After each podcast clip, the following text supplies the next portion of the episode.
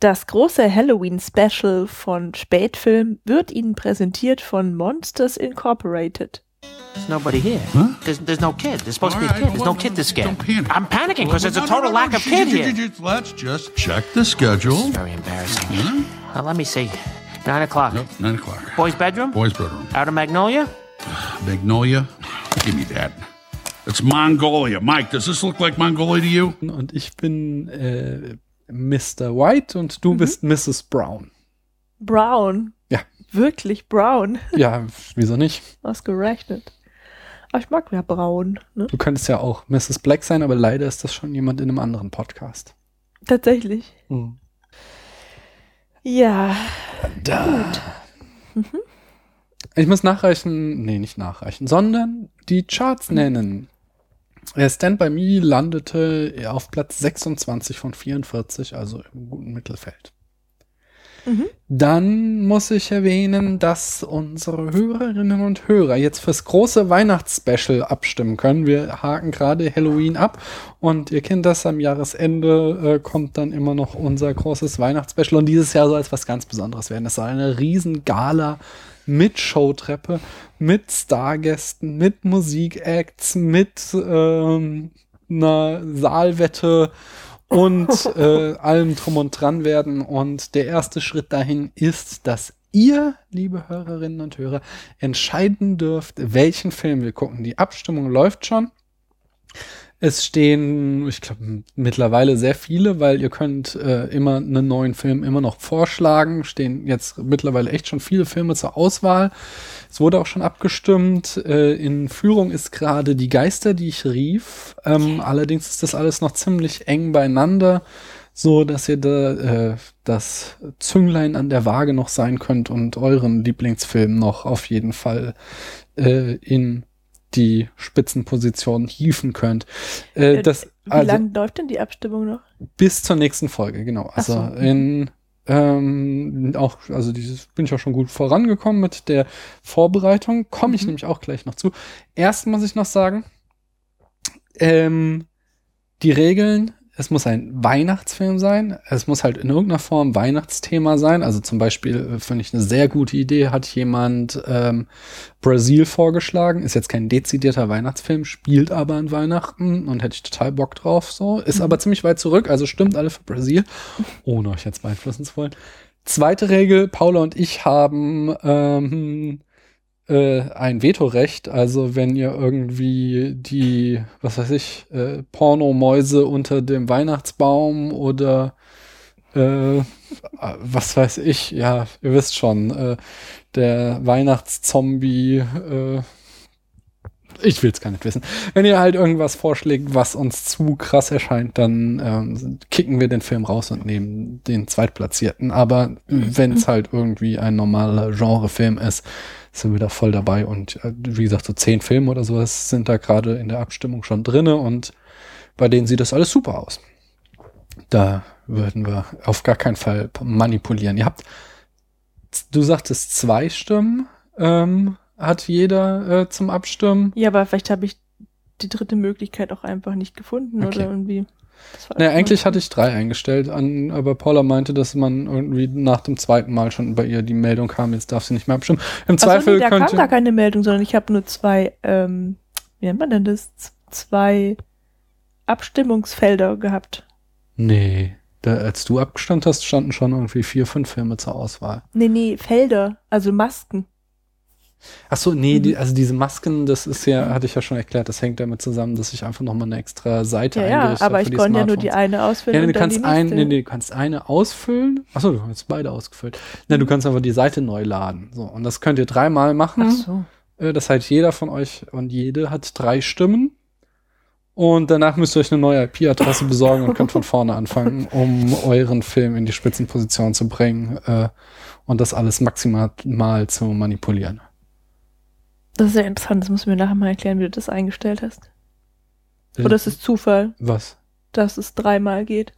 Nee, ich habe einfach gesagt, jeder hat drei Stimmen. Wem Und hast du das gesagt? Äh, ich habe mir so ein Plugin für WordPress runtergeladen, weiß ja geil, wie es heißt. Und da konnte man ziemlich viele Einstellungen vornehmen für so Abstimmungen. aber komischerweise nicht bestimmt, wie breit das sein soll, weil ich finde es eigentlich viel zu schmal. Egal. Ähm, Und statt äh, ja, und dann, dann konnte man sagen, äh, wie soll es gemessen werden? Dann habe ich IP-Adresse gewählt. So. Okay. Naja. Wie dem auch sei, äh, genau, die ganze Aktion läuft bis zur nächsten Folge. Das dürfte auch nicht mehr allzu lange hin sein, denn die bin ich schon ziemlich weit am Vorbereiten, weil hier jetzt Shining, das große Halloween-Special, hatte ich auch viel Zeit, um es vorzubereiten. Ihr habt gemerkt, äh, wir haben die Taktung in den letzten Wochen runtergenommen und viel im Hintergrund gewerkelt. und da möchte ich mich jetzt auch noch ein paar Worte zu sagen. Der nächste Film ist und also wird sein, normalerweise kündigen wir nicht an, aber diesmal mache ich's. Wir schauen La Haine, äh, Hass auf Deutsch, äh, auf Französisch, La Haine, ein französischer Film. Und wenn ihr jetzt irgendwie äh, die Eckdaten in der Wikipedia liest und ihr seht so irgendwie französisches Sozialdrama, so, oh, pff, nee, hab ich keinen Bock drauf, ignoriert das. Schaut euch den Film an und normalerweise habe ich auch nichts gegen Spoiler. Äh, wir spoilern hier gnadenlos. Aber bei dem Film wollt ihr den Film gesehen haben, bevor wir darüber gesprochen haben. Und ignoriert, was ihr darüber lest. Ich habe den Film äh, gesehen, war total unvorbereitet und habe mich auf Anhieb in ihn verliebt. Der ist unglaublich geil. Dieser Film, den müsst ihr gesehen haben und ist, er ist nicht vergleichbar mit irgendeinem französischen Film, den ihr kennt. Also sei es Amelie oder irgendwas aus der Nouvelle Vague. Es ist was komplett anderes. Es ist ein Spitzenfilm und er macht so viel Spaß und er ist so rasant, dass die anderthalb Stunden oder wie lange ist vorbeigehen und ihr gar nicht merkt, dass da irgendwie Gesellschaftskritik drin steckte und sondern äh, es einfach halt ein, eine so treibende Geschichte ist, dass ihr unbedingt wissen wollt, wie ausgeht. Also schaut euch den Film an, geht auf äh, spätfilm.de, stimmt fürs Weihnachtsspecial ab und dann hört euch erst äh, die Folge an zu La Haine, die so in zwei Wochen oder so kommen wird. La Haine. Das H spricht. Um da mal so einen Kumpel von mir zu zitieren, sage ich jetzt mal zusammenfassend. Also wenn ihr den Film nicht gesehen habt, dann seid ihr kein Mensch. Also Wie, wie. Kumpel, das hast du immer bei jedem dritten Autor. Ja, aber ich zitiere ihn. Was? Ach, Au Autor. Autor. Ich dachte Auto. nee, Autor. Also das, wenn man das Auto nicht das ist gefahren immer hat, so. Also wenn man Imre Kertész nicht gelesen hat, dann ist man kein Mensch. Also wenn man, äh, wie heißt sie, Hanna, die Hertha. Hertha Müller nicht gelesen hat, dann ist man kein Mensch und so weiter und so fort. Was ich schon alles lesen musste, nur um den Menschenstatus hier in dieser Beziehung aufrechtzuerhalten. Nee, nee, nee, ich sag's dir, man hat's nicht leicht. Und jetzt rede ich schon wieder so lange und so viel, dass ich dir mal eine Frage stelle. Nämlich, wir sind in Halloween. Es geht um Horror. Äh, Kriege ich heute nicht die Kategorie Dr. Paula? Doch, aber die wollte ich mal aufheben. Ach so, okay. Äh, und zwar wollte ich die erst stellen, wenn du, falls du zufälligerweise nachher einschlafen solltest, gebe ich dir was zum Denken, damit du wieder wach wirst. So. Okay. Ähm, davor stelle ich dir eine andere Frage. Und zwar, Mhm. äh, nenn, wenn du eine Woche Mhm. in einem Horrorszenario überleben müsstest. Oh mein Gott, ich könnte nicht überleben. Warte, warte. Welches Szenario würdest du wählen? Zwischen Zombie, Mhm.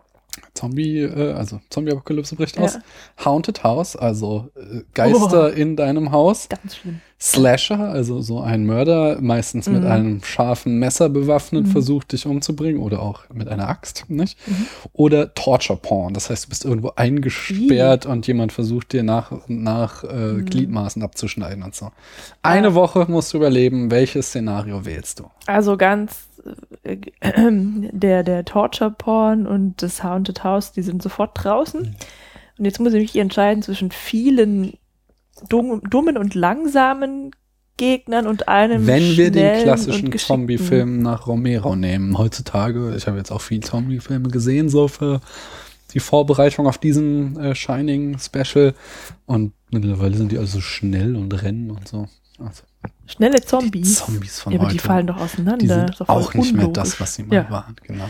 Also ja, Zombie oder Slasher. Schwierig. Das ist echt.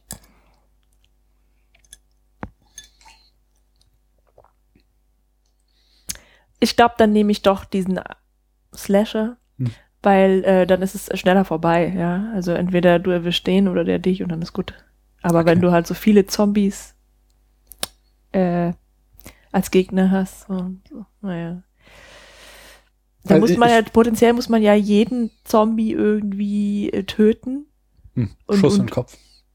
Ähm, dann wahrscheinlich die Leichen irgendwie verbrennen oder was, keine Ahnung, weil das dann immer ein Virus ist, der das auslöst, oder? Ja, kommt drauf Das an. So. Also beim. Original Night of the also es gibt- okay, es gibt davor noch Mhm. diese ganzen ähm, Voodoo-Zombie-Filme so, nicht? Mhm. Da ist es dann halt immer äh, Magie so quasi. Und bei Night of the Living Death ist es auch noch irgendwie so eine total blöde Erklärung, irgend sowas so, die Venus steht in einem besonderen Winkel zur Erde und das holt die Toten wieder aus den Gräbern. So. Aber mittlerweile sind wir doch bei der Erklärung, es ist ein Virus angelangt oder irgendeine Form von Krankheit, die Mhm. die Toten befällt. Nee, dann lieber den einen Psychopath. Ich nehme ganz klar den Zombie, weil ich mich einfach Ja. schon seit ich ein Teenager bin darauf vorbereitet. Inwiefern denn? Ich habe einen total elaborierten Plan, was ich machen muss, wenn die Zombies kommen. Haben wir deswegen auch die Knarre im Keller? Ja, es ist einer von vielen Schritten, nicht? Und ach, dieser gelbe Plastikanzug und der Helm. Jetzt weiß ich, wozu Ja, der es gut gibt, ist. gibt viele Sachen. So. Ich weiß sogar schon, wo wir hin werden. Also ich habe schon die Zuflucht Auf dem geplant. Dachboden. Ach Quatsch, hier in der Stadt kannst du nicht überleben. Du musst irgendwo hin, wo du dich dann als Ach ja, autark ernähren kannst. Hab ich schon längst geplant. Hast du die Plätze für den, das Shuttle zum Mars für uns schon reserviert? Na, das, das, die Zivilisation ist dann zusammengebrochen. Sowas geht nicht mehr. Nein, ich habe den Ort, an den wir gehen, den müssen wir dann natürlich noch säubern von den Zombies, aber dafür haben wir ja Mhm. die Ausrüstung, wie du eben schon erwähntest. Und anschließend können wir dann da neu anfangen und äh, es ist eine, äh, ein Gutshof, ich sag nicht, wo es ist, sonst klaut's noch jemand. Ja, man muss mich dann ja auch immer für seinen Clan vorsorgen. Also nicht am Nordpol. Und Gutshof. nein, muss natürlich gute, fruchtbare Erde haben, damit so, du da ja. auch anbauen kannst. Und ähm, das Gute ist, dass dieser Gutshof, äh, der ist so wirklich wie so eine kleine Ritterburg. So. Mhm. Ach, Das heißt, er hat Mauern rundherum. Und das heißt, äh, äh, wir können uns da drin auch verschanzen gegen die Zombies. ich glaube, das ist gar nicht so weit weg, gell? Ich sag nichts. Ja, Nein, ja, ich weiß, wo Los, na, äh, ruhig. Oh, da Aus- könnte ich mich mit anfreunden. Ja, gut. Aber nichts verraten, sonst klaut uns das jemand, Ja. wenn dann die Zombie-Apokalypse kommt. Ähm, Ja. Dann, wir wollten den Film eigentlich mit Matthias, unserem Berlin-Korrespondenten, besprechen. Es hat natürlich, äh, wie das klassisch ist, mal wieder technische Probleme gegeben. Wir wollten diesmal endlich einen Double-Ender aufnehmen, äh, saßen dann lange dran und es hat alles nicht geklappt. Und ursprünglich wollten wir den Film am äh, Back to the Future Day besprechen. Da habe ich das Datum schon wieder vergessen. Was war 21. war es der 21. Äh, der Tag, an dem Marty McFly im Jahr 2015 landet. Und äh, da habe ich auch noch was total Geiles gefunden, nämlich die bekloppteste Verschwörungstheorie der Welt, habe ich entdeckt. Ähm, ein Typ, so geil, ein Typ, der tatsächlich glaubt, äh, die Back to the Future Filme hätten den 11. September vorausgesagt. Sein, er erzählt, jetzt? ja, das ist, das ist sehr schön. Es gibt zwei Videos vor allem Ding und das erste Video ist noch geiler, ähm, weil er da nicht mal rafft, dass es mehrere Filme sind, sondern irgendwie die ganze Zeit davon redet, als wäre es ein Film. So, und irgendjemand hat ihn dann leider darauf aufmerksam gemacht, so dass er das dann irgendwann in Beta umbenannt hat und ein neues Video gemacht hat, wo er dann immer von den Filmen spricht. Mhm. So. Also in äh, im ersten Teil ist sein Hauptargument äh, die ähm, äh, Two Pine Mall, Mhm. Twin Pine Mall oder so, die ja dann nur noch in die Pine Mall ist, nachdem Marty eine Pinie umgefahren hat. Und das ist so wie die Twin Towers, äh, die, da ist ja jetzt, ich weiß, ist das schon fertig, dieses Gebäude? Haben sie jetzt so einen Turm, ja, Millennium Turm oder Ja, sowas? ich meine. hm. haben sie da ja jetzt hingesetzt. So, das ist sein Haupt. Und dann zählt er lauter äh, 9-11s, die in dem Film zu sehen sind, zeigt. und das Geilste ist dann natürlich am äh, im zweiten Teil, den kennst du gar nicht, gell, den zweiten Teil. Da gibt es so, äh, in der Zukunft gibt es dann so ein blödes, äh, so ein Bildschirm, wie so, wie so eine Dia-Show, wo so Bilder von der Welt immer von oben nach unten laufen. Mhm. Nee, von unten nach oben, das ist nämlich der Punkt. Plus Martys Opa oder halt, ach, ich weiß gar nicht, ist er das der? Ich weiß es auch jetzt lange nicht mehr gesehen. Äh, irgendjemand hängt da mit Füßen nach oben, also Kopf unter äh, rum, ähm, äh, so, weil Zukunft und so, nicht?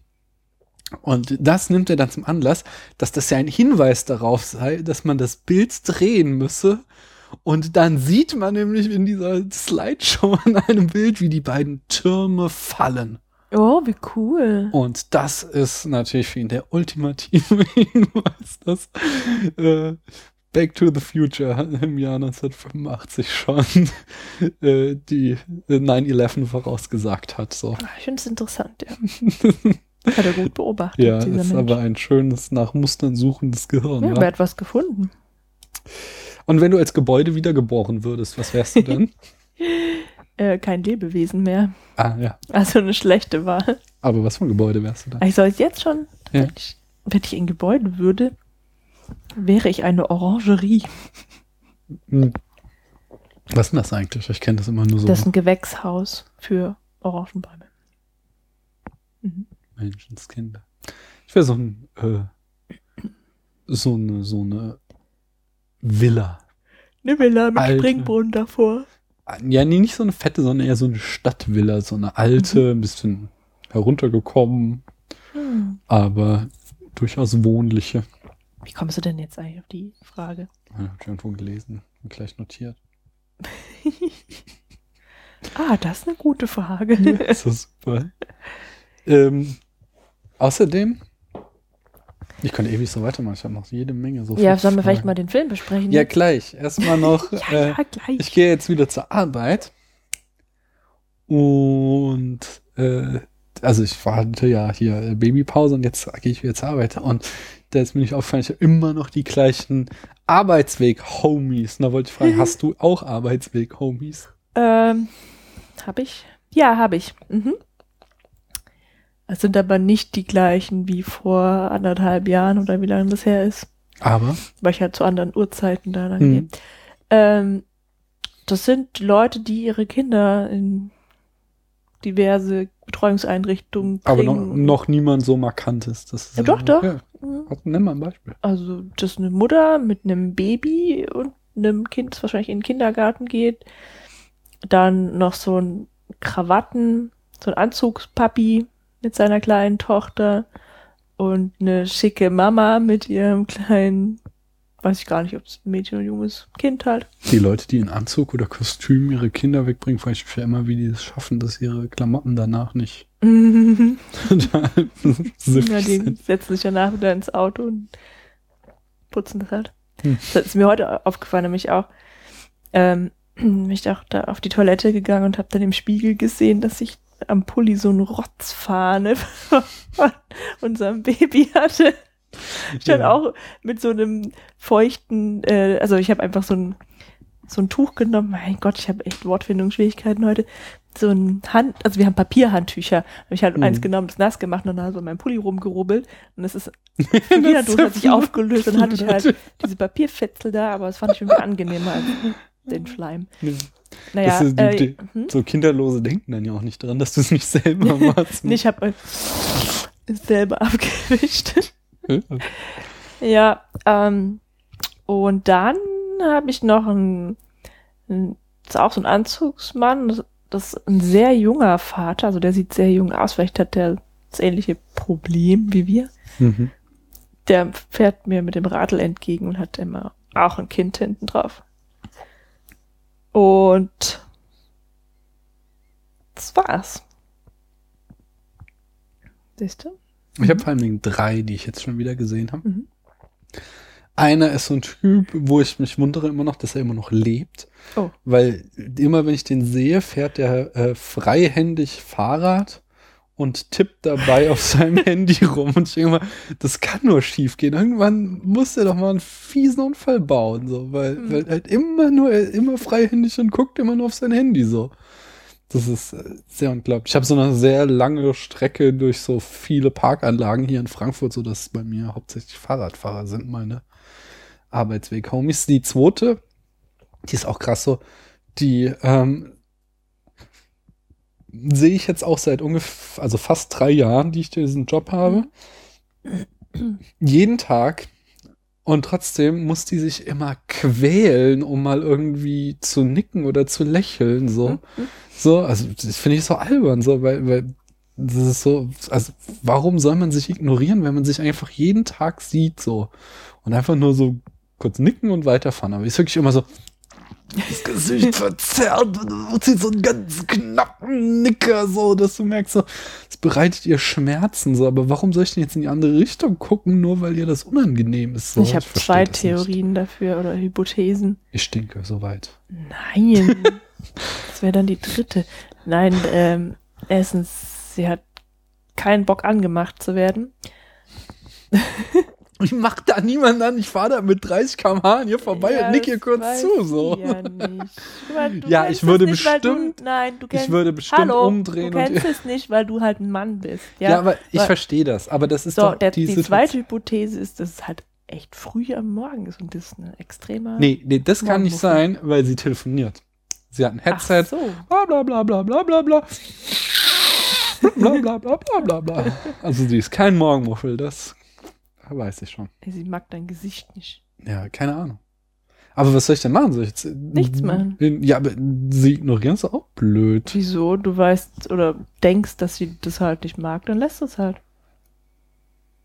Ich mach mal ein soziales Experiment. Ich be die nächsten drei Jahre grüße ich sie nicht, sondern Ich meine, du hast natürlich recht, es ist überhaupt kein Problem zu grüßen, aber es ist halt auch keins nicht zu grüßen. Ja, nein, ich finde es nur so albern irgendwie so. Weißt Ja, du, das ist so, so- das ist so, so, das tut überhaupt nicht weh, irgendwie so kurz zu nicken und es ist einfach nur so ein, so ein, äh, damit geht man dieser Awkwardness dieser Situation aus dem Weg, äh, dass man einfach diese Konvention befolgt. Dafür gibt's ja Konventionen so. Und das halt irgendwie sich dessen verweigern und so krampfhaft so zu tun, als würde man den anderen jetzt nicht sehen und wenn man dann doch zufällig Augenkontakte herstellt, noch irgendwie total verkrampft nicken, das finde ich halt immer so anstrengend. Ist ja auch egal. Die dritte ist eine alte Oma, die ist bestimmt schon 80 und die fährt auch jeden Tag da dem Fahrrad. Die ist voll süß. Und die grüßt nämlich auch immer. Ach. Die voll super, dass die in ihrem Alter noch fährt. Mhm. Nun gut. Ist ja Ähm, gar nicht so alt, sondern sieht nur so aus. vielleicht. Aber gemein, Ne? warum? Wenn sie doch Fahrrad fährt, das soll doch gesund sein. Mhm. Ah. Okay, Mrs. Brown. Ja, Mr. Pink. Nein, ich bin white. Ach so.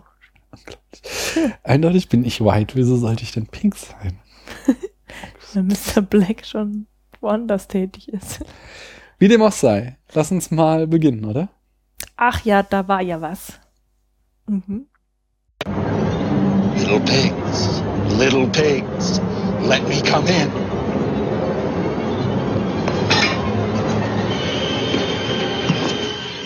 Not by the hair on your chinny chin chin. Then I'll huff, and I'll puff, and I'll blow your house in. Ah!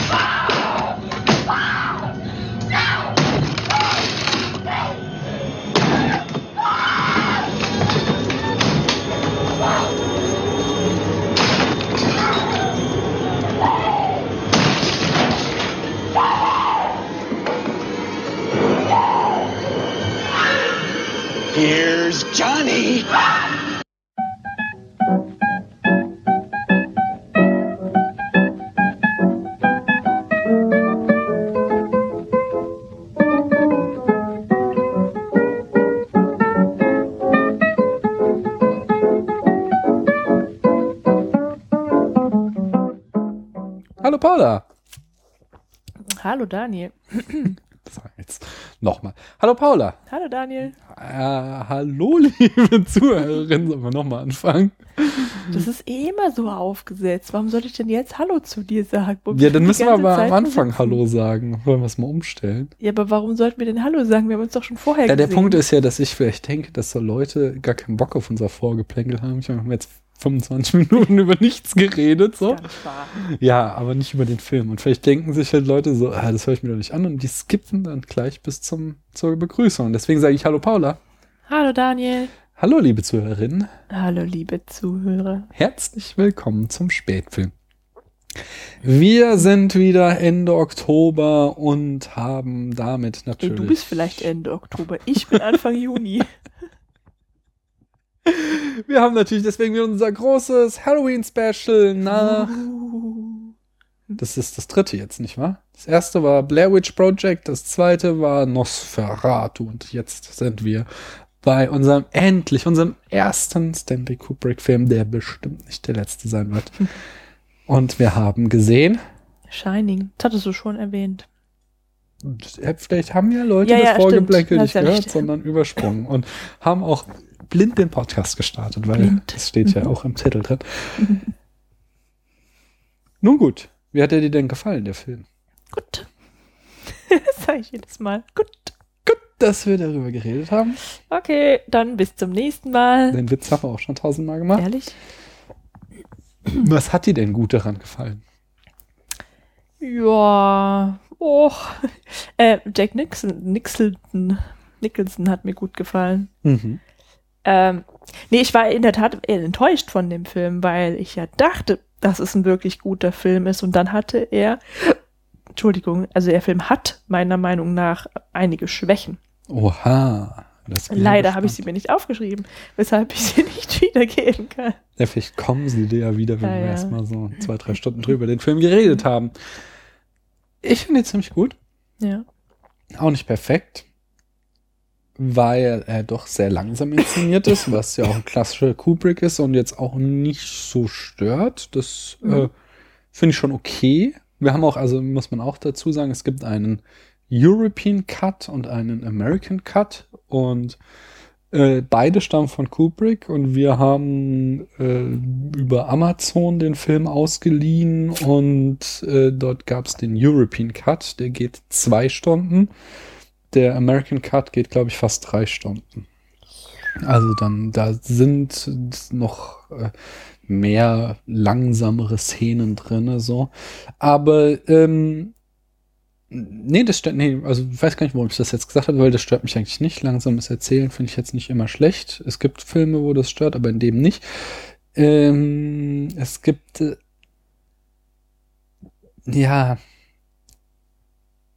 der Film ist so sehr assoziativ. Der das kommen wir nachher auch noch zu, dass sich so sehr viele äh, sehr krasse Fantheorien um diesen Film wenden, weil er Mhm. dir halt einfach sehr wenig erklärt und sehr viele Freiheiten lässt, wie du ihn lesen sollst. Und ähm, das stört mich so ein bisschen. Einfach weil äh, ich dann phasenweise das Gefühl habe, dass er so pointless ist, so dass er, Mhm. dass Kubrick das nur macht, um uns quasi zu ärgern, um uns halt quasi ähm, äh, so, ja, ja, ich schmeiß euch das mal hin und macht ihr mal daraus, was ihr wollt, so ohne Also das halt, sehe ich halt komplett anders. du glaubst, dass er einen ganz festen Plan hat, was er mit Ja. dem Film vorhat. Also- Gut, das ist schön. Da, das werden wir dann nachher ausdiskutieren. Wieso verschiebst du eigentlich immer alles so? Ich hab jetzt, das, Entschuldigung, erzähl. ich weiß natürlich, warum ich enttäuscht war. Ja. mhm. Ähm, also, und zwar finde ich, dass die Entwicklung von Jack oder auch Jack, Tr- wie heißt er? Tro, Tro, Ähm, nee, oh mein Gott. Äh, naja, also von Jack Nicholson, dass die Entwicklung zum Torrance. Torrance, mhm. dass die so ein bisschen außen vor, zu sehr außen vor gelassen wird. Also äh, ich kann, kann nicht nachvollziehen, was, wie es den, also es gibt so wenig Stadien, so wenig Schritte und ich finde den irgendwie, also ich nehme dem diesen Wahnsinn nicht so ganz ab. Nein, das stimmt nicht. Das ist Das falsch ausgedrückt, sondern ja, also ich weiß halt einfach nicht, wie der jetzt eigentlich äh, plötzlich so böse wird. Ja, Mhm. was da eigentlich passiert, sondern der ist es halt auf einmal. Und das ist der Grund, warum ich immer sage, das besprechen wir später, weil das ist genau die Kritik von Stephen King an dem Film. Aha. Aha, der ja die Buchvorlage geschrieben hat äh, und meint, Stanley Kubrick hätte sein Buch überhaupt nicht verstanden. Mhm. Und Kubrick hatte aber natürlich auch eine Erwiderung drauf. Und der hatte auch einen Plan, warum er Jack Nicholson so dargestellt hat, wie. Also das Problem ist, dass Nicholson von Anfang an eigentlich verrückt wirkt. So, und nicht irgendwie du eine Entwicklung hast von anfangs, wie es wohl im Buch intendiert ist, einen liebenden Familienvater, der dann aber immer mehr in den Wahnsinn abrutscht. So. Ja, aber gleichzeitig ist er halt, also der meinetwegen wirkt der schon von Anfang an verrückt, aber es ist ja äh, noch eine große Spannweite zwischen jemandem, der unsympathisch wirkt und einem Wahnsinnigen, der seine Familie abschlachten will, so Hm, mit einer Axt. das stimmt wohl. Und das wird halt nicht dargestellt. Lass mich, darf ich jetzt doch noch mal Na gut. Eckdaten nennen. Der Film stammt aus dem Jahr 1980. Regie führte, wie schon mehrfach erwähnt, der große Stanley Kubrick. Und da der Mann so wenig Filme eigentlich gedreht hat, kann ich sie auch in seiner Filmografie alle nennen. Jedenfalls alle Spielfilme. Es gibt noch zwei, drei Dokumentationen, die er gemacht hat. Das Ganze fängt mit 1953 Fear and Desire an. Der einzige Film, von dem auch gesagt wird, er sei nicht so geil. 1955 kommt dann Killer's Kiss, 56 The Killing und 57 sein großer Durchbruch Paths of Glory. Beziehungsweise eigentlich war es 1960 sein großer Durchbruch Spartacus, aber ähm, den hat er überhaupt nur bekommen, weil in den Wegen zum Ruhm heißt er, glaube ich, auf Deutsch, äh, Kirk Douglas die Hauptrolle spielt und äh, Kirk Douglas sich mit dem äh, Regisseur von Spartacus verkracht hat und dann äh, als großer Star sagte, er will Kubrick haben. Und nee, ich bin, es ist der andere, es ist nicht Kirk Douglas, es ist Martin Sheen. Ach, ich verwechsel die immer. Entweder Kirk Douglas oder Martin Sheen. Ähm, ich glaube Kirk Douglas. Ach, ich weiß nicht. Reiche ich im Blog nach. Äh, 62 Lolita, 64 Dr. Strangelove. Ähm, den habe ich erst dieses Jahr oder letztes Jahr gesehen zum ersten Mal und der ist richtig geil. Ich glaube, das ist jetzt mittlerweile mein Lieblings-Kubrick. 2001, nein, 1968, 2001 äh, Space Odyssey, der äh, von den meisten als der beste angesehen wird, aber auch 1971 A Clockwork Orange genießt einen sehr äh, guten Ruf. Oh mein Gott, es tut mir leid. Einmal mit Profis. Was ist denn? Äh, ja, ich, eben mein Laptop hat geklingelt. Ah, vielleicht hat das auf Phonic auch rausgefiltert. Das heißt, die Hörer wissen jetzt gar nicht, worüber wir reden. Ähm, 1975 Barry Lyndon, der, den fand ich, habe ich auch nur einmal gesehen, fand ich sehr enttäuschend. 80 dann Shining, 87 Full Metal Jacket und dann große Pause 99 Ice White Shut, sein letzter, wo er äh, ungefähr, ich glaube, ziemlich genau zur Kinopremiere dann verstorben ist.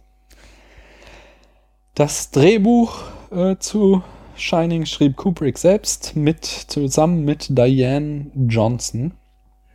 Hm, Die Kamera, äh, die in dem Film ganz exzellent ist, äh, dafür war John Alcott zuständig, aber man muss auch noch erwähnen äh, Garrett Brown, der seines Zeichens der Erfinder der Steadicam ist. Ähm, die Steadicam ist diese Vorrichtung, mit der man eine Handkamera, äh, die quasi das Zittern der Hand ausgleichen kann und dadurch halt äh, die Vorteile hat eines Dollys, dass die Kamera halt sehr äh, gleichmäßig fährt, aber plus die Flexibilität der Handkamera und das kam bei diesen ganzen Tracking-Shots durch die Flure und durch das Labyrinth so zum Einsatz.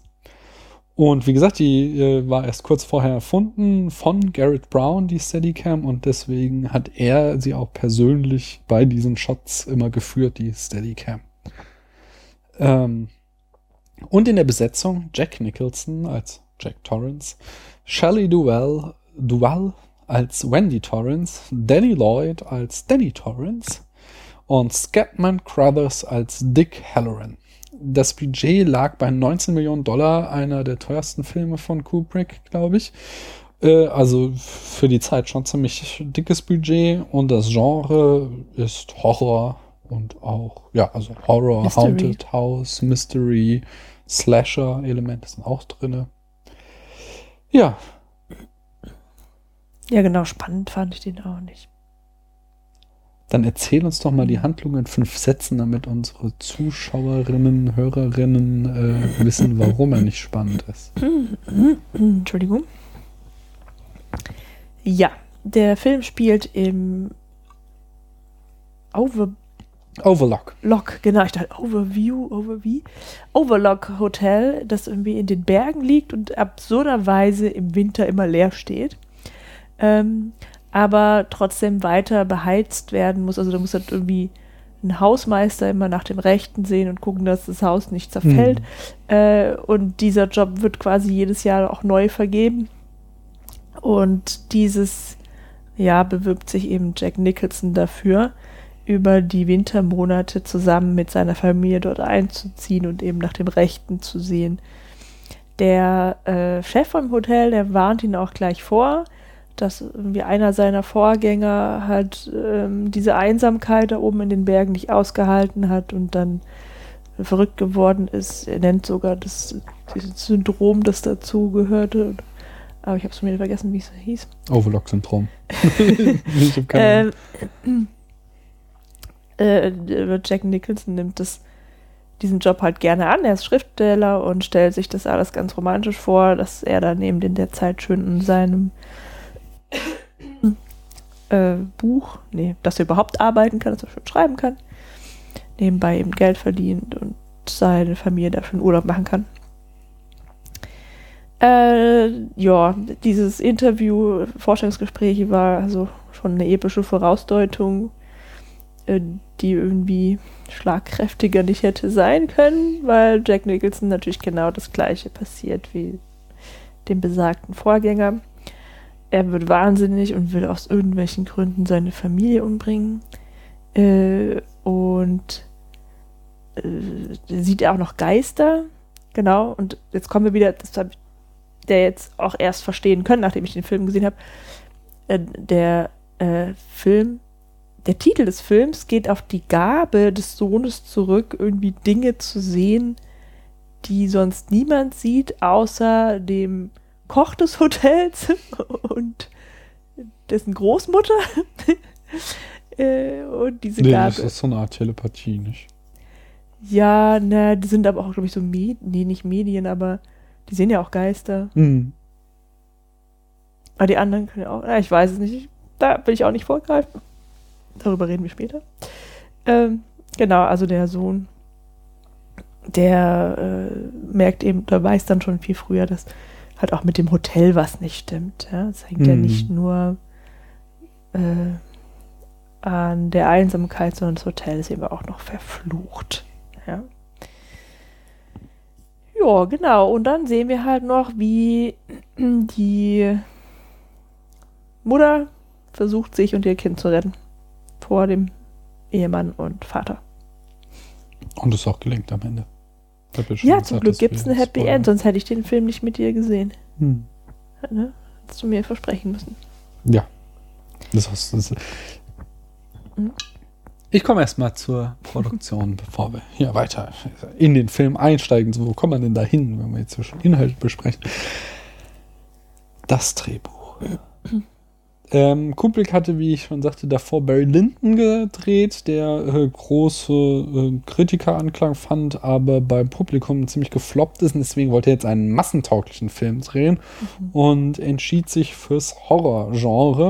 Und das führte dazu, dass er sich in seinem Büro einschloss mit einem Riesenstapel ähm, Horrorbüchern, die er sich auch immer hat nachliefern lassen. Und seine Sekretärin sagte später im Interview, dass sie über Tage hinweg nichts anderes hörte als alle fünf Minuten einen dumpfen Schlag, wenn Kubrick wieder äh, ein Buch gegen die Wand geschleudert hatte, weil er immer las und was er dann las, ähm, gefiel ihm nicht und dann hat er das Buch weggeschmissen halt. Und ähm, irgendwann eines Tages äh, hörte sie dann längere Zeit nichts mehr und äh, machte sich Sorgen, dass er sich Herzinfarkt bekommen hat oder so und ist dann mal reingegangen ins Büro. Und dann saß Kubrick drin und war in The Shining vertieft. Und das war's dann. Wie ich schon sagte, stammt die Buchvorlage von Stephen King. Und Kubrick gefiel die Balance zwischen psychologischem und übernatürlichen Horror in diesem Buch aber zugleich, das ist so ein typischer Kubrick, fand das Buch grottenschlecht und nannte es Poor Writing und äh, lehnte einen Drehbuchentwurf, den King ihm anbot, auch äh, rigoros ab und engagierte Diane Johnson, die selbst auch Horrorautorin ist.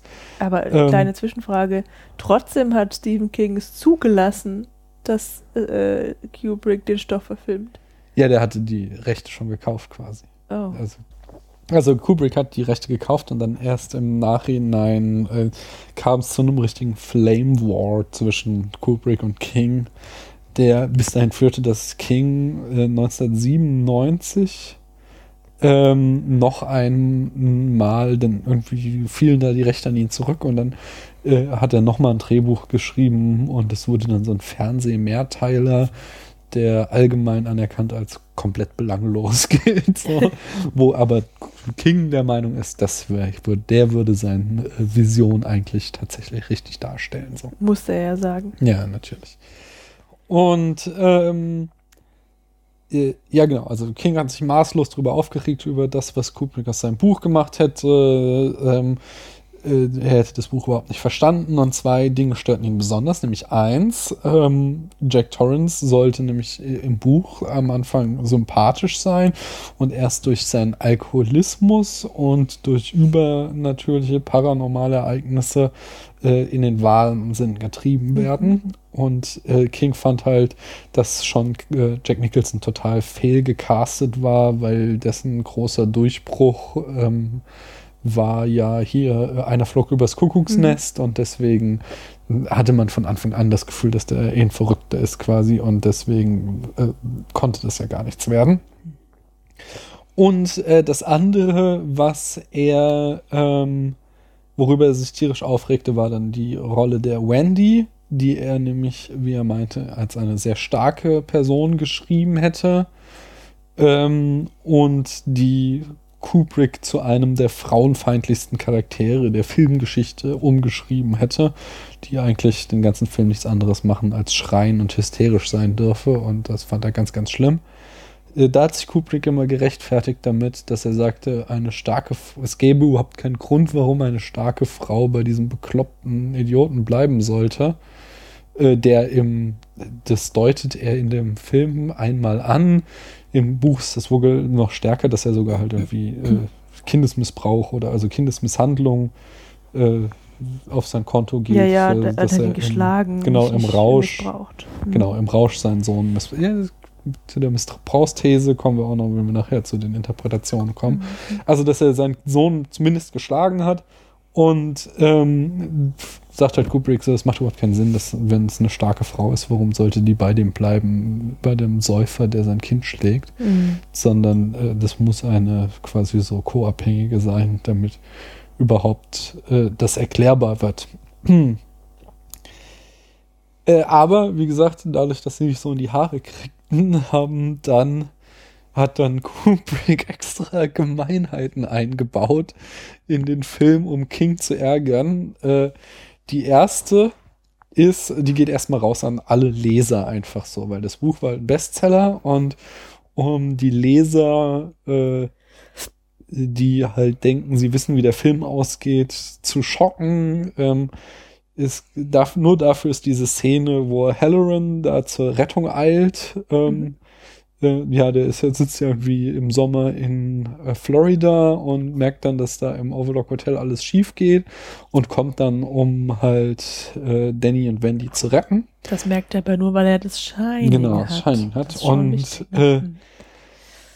Der Clou ist, im Buch ist das halt genau die Lösung. Der rettet die dann. Mhm. So, und äh, der Diss von Kubrick war dann halt so, dass im Film Halloran betritt das Hotel und ist dann der Einzige, der durch die Axt wirklich ermordet wird. So, wirklich, er tritt durch die Tür und wird sofort erschlagen. So. Und das war halt ähm, einerseits so ein kleiner Diss an äh, äh, an King, aber halt auch um die ganzen Buchleser zu verunsichern. Die dachten so, ha, wir wissen ja eh, wie der Film ausgeht und in dem Moment sind die dann halt so, oh, krass, der stirbt, wie geht's denn jetzt weiter? Ähm, der, äh, der, es gab noch einen zweiten, den habe ich jetzt, äh, ich glaube, da komme ich später noch drauf. Es gibt noch so eine zweite, wo er mit den, mit den, äh, mit dem Käfer, mit dem die da anreisen, macht er nochmal so einen, so einen Hinweis. Das kennen wahrscheinlich auch alle unsere Hörerinnen und Hörer. Es ist auch ganz berühmt. Ich habe es irgendwo notiert. Ich glaube, später komme ich noch dazu. Äh, der zweite ist das ähm, Kubrick. Ähm, das äh, das Drehbuch immer wieder umschrieb. So, er konnte sich selbst äh, nicht entscheiden, wie er den Film enden lassen soll. Und ähm, er fand selbst kein passendes Ende und hat äh, sogar, nachdem der Film schon an die Kinos ausgeliefert war, das Ende nochmal geändert, indem er persönlich sämtliche Kinos anschrieb und ihnen sagte, sie sollen die letzte Szene händisch vom Film abschneiden und äh, verbrennen. Äh, wurde auch getan, existiert heute nicht mehr. Äh, der Film endet ja mit diesem Zoom auf dieses Bild, wo man dann sieht, dass äh, Jack Nicholson offensichtlich schon in den 20er Jahren irgendwie da in dem mhm. Hotel ähm, äh, gearbeitet hat. Und danach gab es halt in der ursprünglichen Version noch eine Szene, wo man nochmal Wendy und Danny im Krankenhaus sieht und ähm, der Hotel, Hotelchef da, der da am Anfang auch ja. diese Einweisung macht, kommt halt zu denen und sagt so, ja, nee, irgendwie die Leiche ihres Mannes konnte nicht gefunden werden. Alles, was wir gefunden haben, ist das, sondern es ist dieser Tennisball, mit dem äh, man Jack auch einmal spielen sieht und Ach, der ja. einmal auch Danny da so zurollt, als er da im Flur spielt. Mhm. Ähm, und diese Szene, wie gesagt, die hat äh, Kubrick nochmal rausschneiden lassen, weil er fand, dass die zu viel erklärt und er es dann doch bei diesem Bild belassen wollte, mhm. ähm, um dem Zuschauer noch mehr Interpretationsmöglichkeiten zu überlassen. Ähm, und eine andere total bekloppte Idee war, dass er halt, weil der Film, ähm, ja, weil, weil er halt das Ende immer umschrieb, ließ er den Film in chronologischer Reihenfolge drehen.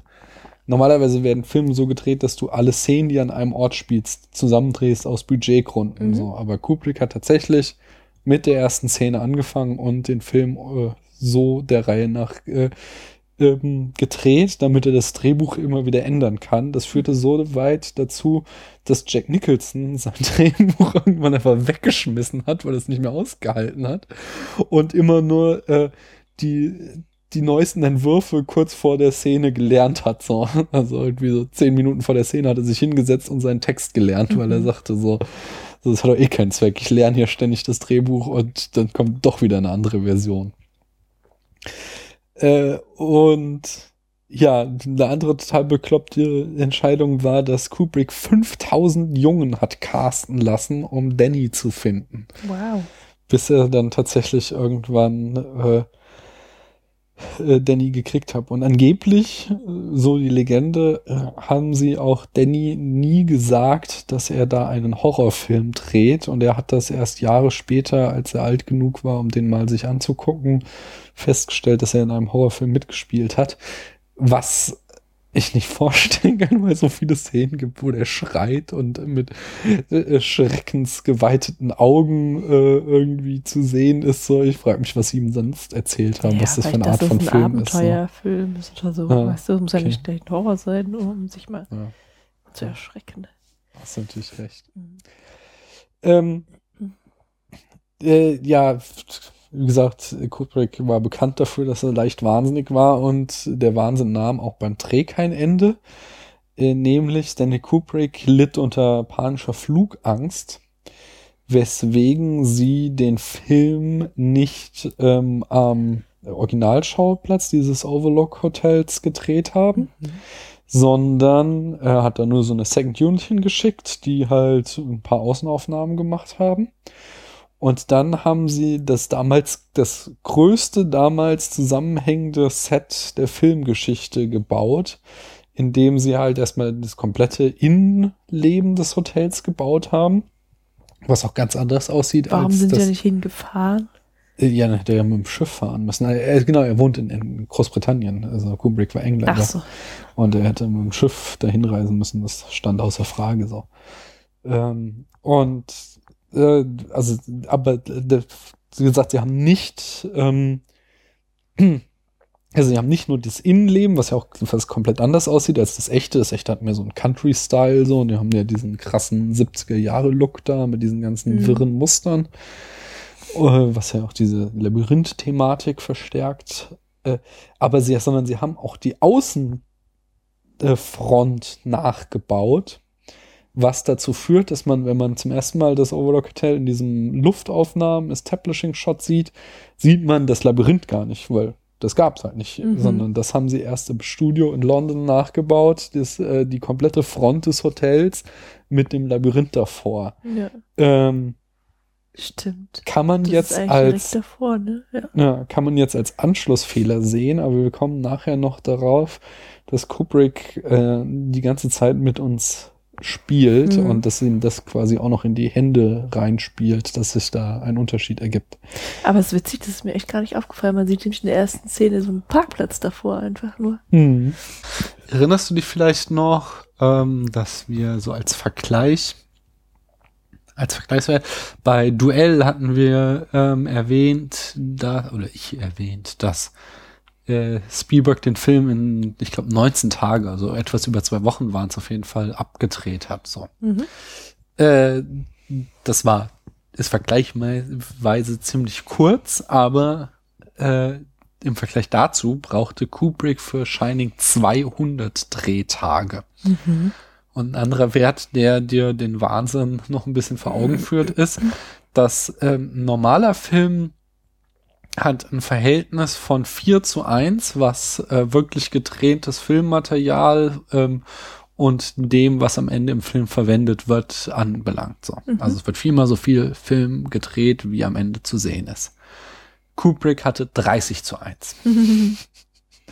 und zwar ähm, Bei einem Drei-Stunden-Film echt nicht schlecht. ja, äh, das kam äh, vor allem dadurch zustande, dass er halt äh, seine Schauspieler in den Wahnsinn getrieben hat. Nicht ähm, äh, Jack Nicholson, den hat er geliebt und den fand er immer total super und er hat auch ihn, komme ich gleich dazu, lange Szenen drehen lassen, aber vor allem den äh, Shelley Duvall hat er, hat er fertig gemacht, einfach nur.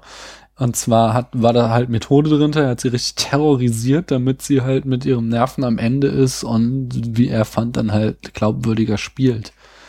Ähm, und zwar hat er sie halt immer wieder beschimpft, hat sie Szenen etliche Male drehen lassen ähm, und äh, quasi immer nur dann den letzten Take genommen für die Leinwand. Ähm, äh, die letzte Stunde im Film äh, hat er, dafür brauchte er alleine vier äh, Monate mit Shelley Duval, um sie zu drehen. Und Shelley Duval sagte später mal, sie hatte quasi vier Monate lang durchgeheult. Mhm. Und das Ganze hat sie so emotional unter Druck gesetzt, dass ihr irgendwann anfingen, die Haare auszufallen. Einfach nur, weil sie so fertig war, weil Kubrick so fies zu ihr war. Aber hat sie es jetzt überwunden? Äh, ja, Offiziell? Ja, offiziell schon, aber sie war äh, fix und fertig und hat danach auch nie wieder was mit Kubrick gemacht, so und redet auch heute nicht gerne über den Dreh, so also nicht Hm. als ein schönes Erlebnis oder irgendwie, dass sie darauf zurückblickt. Hm. Als kleines Beispiel äh, die Szene, in der Duval mit diesem Baseballschläger rückwärts die Treppen hochgeht, äh, um äh, ja, Jack Nicholson in äh, Schach zu halten. Dafür haben sie 125 Takes gebraucht. Also 125 Mal haben sie die Szene gedreht. Äh, Das ist Weltrekord, steht im Guinness-Buch der Rekorde. Mhm. Es gibt Berichte, wonach ähm, die Szene, in der Halloran äh, Danny erklärt, was Shining ist, äh, noch mehr Takes brauchte. Aber äh, das ist zumindest nicht offiziell. Offiziell gilt diese Szene als die, die die meisten Takes jemals brauchte. Und das Ganze führte so weit, dass Nicholson, ähm, obwohl, wie gesagt, er hier der Liebling war von Kubrick und Kubrick total toll fand, äh, Nicholson irgendwann gesagt hat, äh, dass er nie wieder einen Film mit Kubrick machen will, weil er so krass zu den anderen Schauspielern halt war. Sagt, Mhm. Das hat er halt aus Solidarität gesagt, so, nee, du kannst mich noch so geil finden, äh, hier, ich erfülle hier meinen Vertrag, aber das werde ich nicht nochmal mitmachen. So. Ja, ich meine, in der Szene, die du gerade erwähnt hast, spielt ja Jack Nicholson mit. Ja. Das heißt, er hat ja auch 125 Ja, Mal ja, aber, aber, aber ich- er wurde halt immer gelobt, so, weißt du? Das ist was Mhm. anderes, wenn du 125 Mal hochgehst und der Regisseur sagt immer, ey, super Jack. Mhm. Ey, Shelly, bist du eigentlich doof? So, weißt du? Und, ja, aber ist ja und- trotzdem auch für ihn ja, anstrengend. natürlich ist das für ihn anstrengend. Anstrengend war zum Beispiel die berühmte Hier ist Johnny-Szene. Was war das? Entschuldigung. Lego. Achso. Die berühmte Hier ist Johnny-Szene, wo er dann halt mit der Axt durch die Tür schlägt. Dafür brauchten sie drei Tage, um sie zu sehen, äh, sie zu drehen und sie haben insgesamt 60 Türen zerhackt. also, naja. Äh, schön ist noch weiterhin, dass sie die äh, diesen äh, All Work and No Play makes Jack a Dull Boy ähm, in, ich glaube, fünf verschiedenen Sprachen haben sie dieses äh, Manuskript angefertigt Mhm. und äh, dann halt gedreht, wie, äh, wie, wie Wendy das findet und merkt, dass halt Jack die ganze Zeit kein Buch geschrieben hat, sondern immer nur diesen einen Satz. Mhm. Und in der Kinoversion, damals war das dann halt auch tatsächlich, ich weiß nicht mehr, was im Deutschen stand, aber Deutsch, Italienisch, Spanisch, Französisch, Englisch äh, waren es, glaube ich, stand dann halt jeweils dieser Satz in der jeweiligen Landessprache so. Äh, und es ist eine absolute Schande, dass heutzutage auf DVD und Blu-ray das eben nicht mehr äh, halt sie das Filmmaterial nicht mehr benutzen von dem Originalfilm, so, weil hat Kubrick halt extra Mühe gegeben und die Technik wäre auch da, dass du bei der englischen Tonspur das englische Bild reinspielen könntest, habe ich gelesen. Äh, Und bei der deutschen das deutsche, aber sie machen es nicht, sondern aus Kostengründen wird dann immer nur der englische Text genommen. Hm. Die Suits. ähm, ja, die Steadicam. 1976 war die, äh, nee, erfunden ist sie schon früher, aber 1976 war sie zum Marktreife gekommen und äh, Shining war einer der ersten Filme, der sie einsetzte. Ähm, besonders äh, eben bei diesen ganz berühmten Dreirad-Tracking-Shots, wo Danny in seinem Dreirad durchs Overlock Hotel fährt und hinterher die Kamera immer mitfährt. Die sehen unglaublich leichtfüßig aus, stellten aber ein Riesenproblem dar, nämlich die Kamera, äh, die Steadicam wog 27 Kilo. Was dazu führte, dass der Kameramann hinterher rannte, ähm, irgendwann einfach fertig war mit der Welt und das Ganze nicht das Ergebnis war, was Kubrick gerne haben wollte.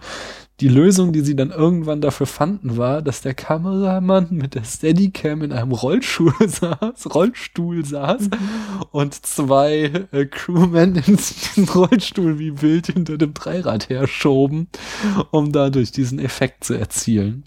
Ja, der hat die ja dann auch nach unten gehalten, die Kamera, weil du bist ja auf der Höhe der Schultern ungefähr von dem kleinen Jungen. Wie will man das denn machen? Ja, natürlich, der, der, der sitzt, der sitzt im, äh, der sitzt im Rollstuhl, hat Mhm. die Kamera unten Mhm. auf der Höhe, hält die so runter. ja, aber ich meine ja, das muss ja Ja, der ist vorher komplett anders gewesen Natürlich, sein. der ist ja immer gebeugt Winkeln. hinterher. Das hat halt nicht geklappt und deswegen haben die Mhm. das so gemacht. So. Ähm, die Szene mit dem Kühlraum, wo Wendy äh, Jack im Kühlraum eingestellt hat. Und dann haben wir so einen sehr geilen Mhm. Shot, äh, wo wir Jack äh, von unten sehen, wie er sich so gegen die Tür lehnt und versucht, Wendy zu überzeugen, ihn da wieder rauszulassen. Der, der wurde gedreht, indem der Kameramann auf dem Boden lag, Jack von unten gefilmt hat. Auf der Brust hatte er eine äh, mit Panzerklebeband eine Glühbirne getaped, damit dass die Szene ausgeleuchtet ist. Das führte aber dazu, dass es zu hell war so dass ähm, Kubrick daneben lag zwischen Jack Nicholsons Beinen und äh, eine Hand über die Glühbirne hielt, um das Licht ein bisschen zu dämpfen. Außerdem halt dann immer Regieanweisungen von da unten gab.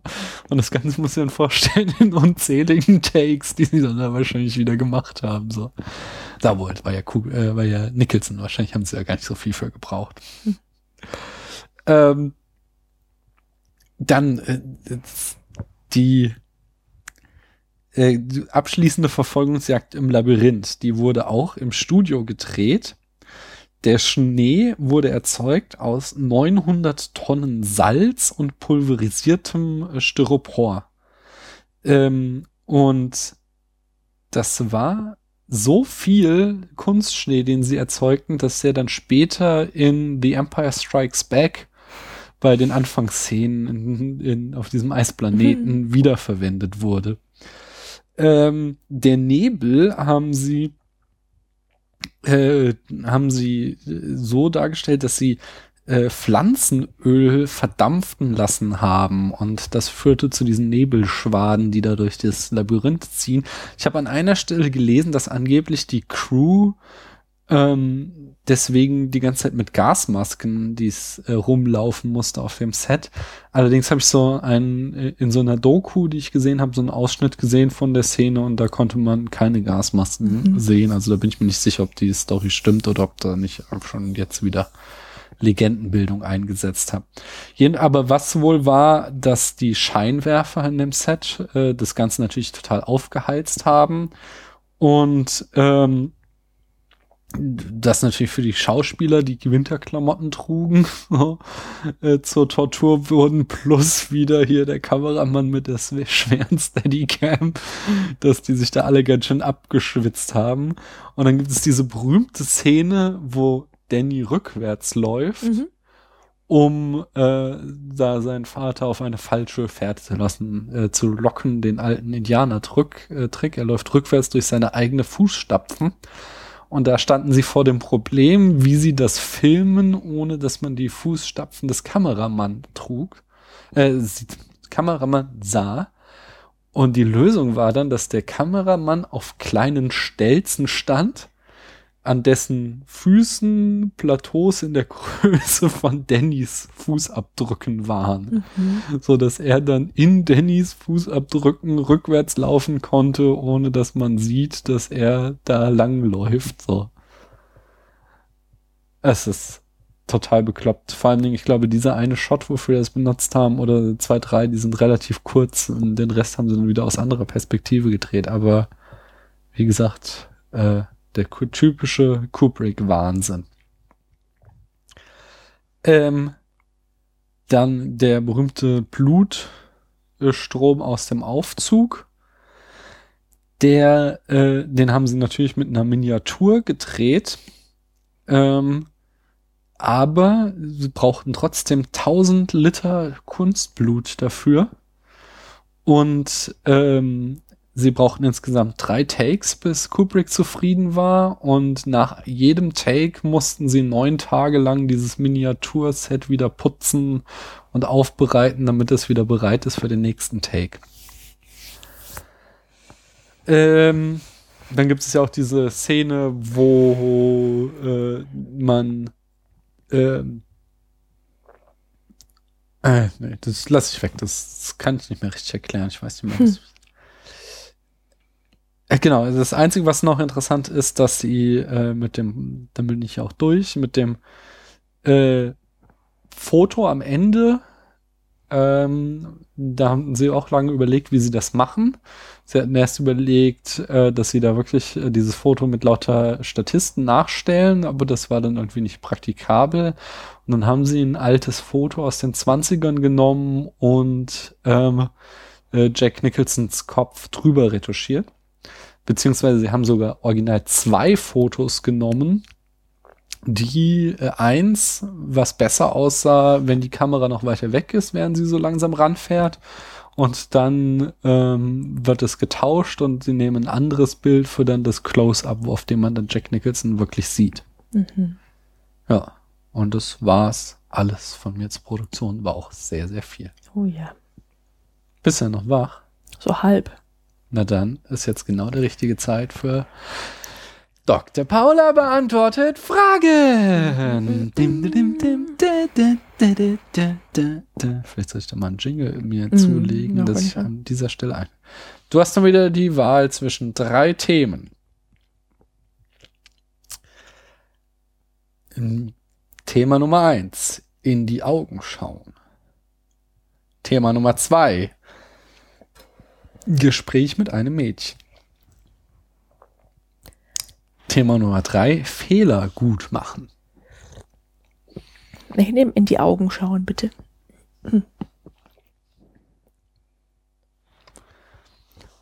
Wie kann ich einem Mädchen besser in die Augen schauen? Das ist ja fast wie Frage 3. Thema 3. Wie gut- besser in die Augen schauen. Das war's? Nein, nein. Ach so. Eigentlich habe ich normales Selbstbewusstsein. Es ist nicht zu schwach, aber auch nicht zu stark und kann andere Menschen auch gut in die Augen schauen. Also ich fehlt da wahrscheinlich. Nur wenn ich mal mit einem Mädchen rede, kann ich nur sehr schwer in ihre Augen schauen. Ich schaffe es vielleicht zwei, drei Sekunden, aber dann richte ich meinen Blick immer automatisch weg. Als ich mich mal mit einem Mädchen getroffen habe, war dies auch der Fall. Ich habe ihr nicht gerade oft in die Augen geschaut und das hat sie auch gesagt, dass ich ihr bei unserem Treffen nicht gerade oft in die Augen geschaut habe. Seitdem äh, auch schön auseinandergeschrieben. Seitdem möchte ich da unbedingt was dran ändern. Ich weiß nur nicht genau wie. Da ich dieses Problem meist nur bei Mädchen hatte. Aber wenn jemand vielleicht eine Übung weiß oder weiß, wie ich das am besten verbessern kann, dann wäre ich sehr danke, äh, dankbar. Danke schon mal. Also mein Tipp wäre, ja, übel, ähm, wenn du den Blick abwendest, nach oben zu gucken. das wäre schon mal eine falsche Vermutung. ähm, der zweite Tipp ist, stell dir halt einfach vor, dass du nicht mit einem Mädchen, sondern mit einem Jungen oder einem Mann sprichst. ja, das, ne? War ja keine gute Frage. Nee. Ah, doch, schon eine gute Frage, klar. Aber man kann sowas üben, muss ich hier auch mal sagen. In die Augen Also, schauen. Ja. Ja, aber irgendwann wirkt es dann auch psychopathisch, oder? Ja, du musst natürlich schon das auch üben, dass du nicht starrst, Mhm. sondern dass du halt auch mal wieder wegguckst, aber immer wieder in die Augen schaust. Aber ich habe da ehrlich gesagt auch ein Problem mit. Also jetzt nicht explizit mit Frauen, Mädchen, sonst was, sondern ähm, dass ich auch immer nicht weiß, wie lange es eigentlich okay ist, jemandem in die Augen zu schauen. Ich glaube auch immer, dass ich viel zu schnell weggucke, einfach weil, weil ich dann irgendwann denke, das ist ja unangemessen, jemanden so lange anzugucken. Irgendwie, oder? Das kommt ganz auf Kann man nicht messen, ne? drauf an. So. Also, und wir gucken uns hier sehr viel gerade in die Augen, wenn ich nicht auf meine Notizen gerade gucke. Ja, bei uns ist es ja auch was anderes. Da muss Genau. ich mich ja, muss ja mir keine Gedanken darüber machen, ob es vielleicht, also du- gibt's ja kein zu lange, ja. Genau. Aber so mit dem man, mit dem man Bist so eine normale? Beziehung hat. Ja. ja, dann hast du auch einen komischen Gesichtsausdruck.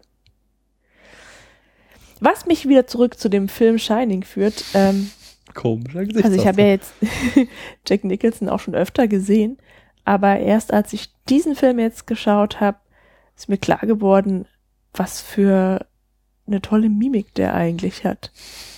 Weil, also ausgerechnet in diesem Film, in dem er, Habe ich schon mal erwähnt, dass es mein Lieblingsschauspieler ist. nee, wusste ich nicht. Doch, habe ich im Fragebogen.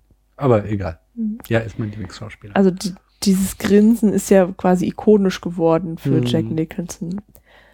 Aber ausgerechnet da habe ich eben festgestellt, was, also was der für ein ausgefeiltes Minenspiel hat, was der alles kann mit seiner Gesichtsmuskulatur. Hm. Dass er eben nicht die ganze Zeit so irre grinst. Das hat mich voll beeindruckt. Hm. Na, jetzt mal, ich habe dann halt, wie gesagt, auch so eine Doku gesehen, wo ähm, du ihn dann halt mal außerhalb der Rolle gesehen hast, so. Und er ist jetzt nicht komplett anders, er ist schon ein ziemlich extrovertierter Typ, so. So, also er ist nicht so, dass er irgendwie total schüchtern wäre, sondern er hat da schon irgendwie, äh, diese Doku stammt von äh, Kubricks Tochter, die halt Mhm. da irgendwie mit so einer Handkamera am Set rumlief, so. Mhm. Ähm, und äh, er hat da schon irgendwie auch, auch, auch eine sehr aus, äh, kräftige Mimik, so, aber halt eine viel offene und freundlichere wirkt er halt so, was er in seinen Filmen eher selten tut. Selbst halt in einer Flug übers Kuckucksnest, wo er eindeutig der Held ist, so, ist er trotzdem irgendwie so. Ach nee, da möchte ich mich jetzt nicht so weit aus dem Headset hängen, da ist zu lange her, dass ich den gesehen habe. Müssen wir auch noch mal schauen. Schon allein, damit wir den äh, was Oscar Grand Slam war. Der Oscar Grand Aber es ist ja dann schon so, dass du halt, halt später ihn immer nur noch so mit diesen hochgezogenen Augenbrauen und diesen gebleckten Zähnen siehst. Mhm. Immer wieder. Also auch in diesen, in so Klamauk-Filmen wie ähm, Besser geht's nicht oder ähm, Na, was hatten wir da? Das war irgendwie noch so eine, so eine Liebeskomödie Ja, das war dieses. äh, mit Diane Keaton. ja, ja, das war ja dieses Schlimme. Kommt immer wieder vor, dass er eben dieses Gesicht sieht. und Ja, diese aber besser geht's nicht, wirklich, weil bei spielt er ja eigentlich schon gerade das Gegenteil. Das, das, da finde ich ihn ja auch super und da spielt er eher so einen introvertierten Typ, der so viele Zwangsstörungen hat. Und hat er da echt dieses Grinsen auch mal? äh, ich möchte jetzt meine Hand auch nicht fürs, ins Feuer legen, aber ich wollte ja nur ausdrücken, dass er halt nach diesem Film wahrscheinlich ähm, halt nur noch so wahrgenommen wird oder Das sich genau, so darstellt. Das ist auch das Einzige, dass er, äh, das ist so, dass man das so mit ihm äh, in, in Verbindung bringt. Aber er hat dann irgendwie noch äh, diesen Wolf oder ich weiß nicht genau, wie er heißt. Er hat noch jedenfalls nur noch einen einzigen Horrorfilm gemacht. So, Mhm. sonst hat er sich da nie mehr in dieses Genre hineingewagt. So und das ist schon erstaunlich, dass halt das so ikonisch für ihn geworden ist. Ähm, was wahrscheinlich auch ein bisschen zeigt, wie, was für eine krasse Leistung er da gebracht hat und auch was es dann doch wieder für ein guter Film ist. Äh, wenn er halt, er hat halt ja etliche andere. Wenn du die Lampe anfasst, wird das Brummen stärker. Ja, das hören die nicht, das macht Das Auphonic doch alles verrückt, weg. oder? Nee, weil da fließt halt ein bisschen Strom durch und das ist.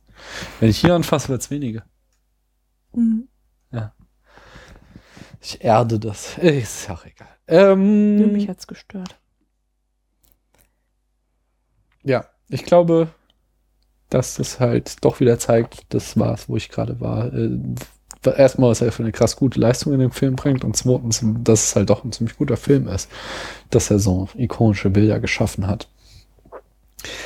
Ähm, dieser, dieses Rätsel, warum äh, hier Jack gleich am Anfang schon so verrückt wirkt, das hängt damit zusammen, dass Kubrick halt ganz bewusst mit äh, Tropes des Horrorfilms spielen wollte.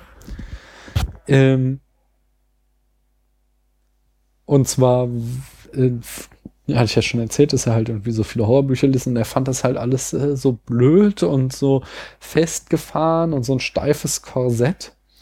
Und deswegen hat er halt einfach immer mit ganz vielen Tropes gebrochen, so. Und der erste war halt dieses, dieses, äh, der normale Jedermann, der dann halt äh, sich zum, zum Bösen wandelt, so.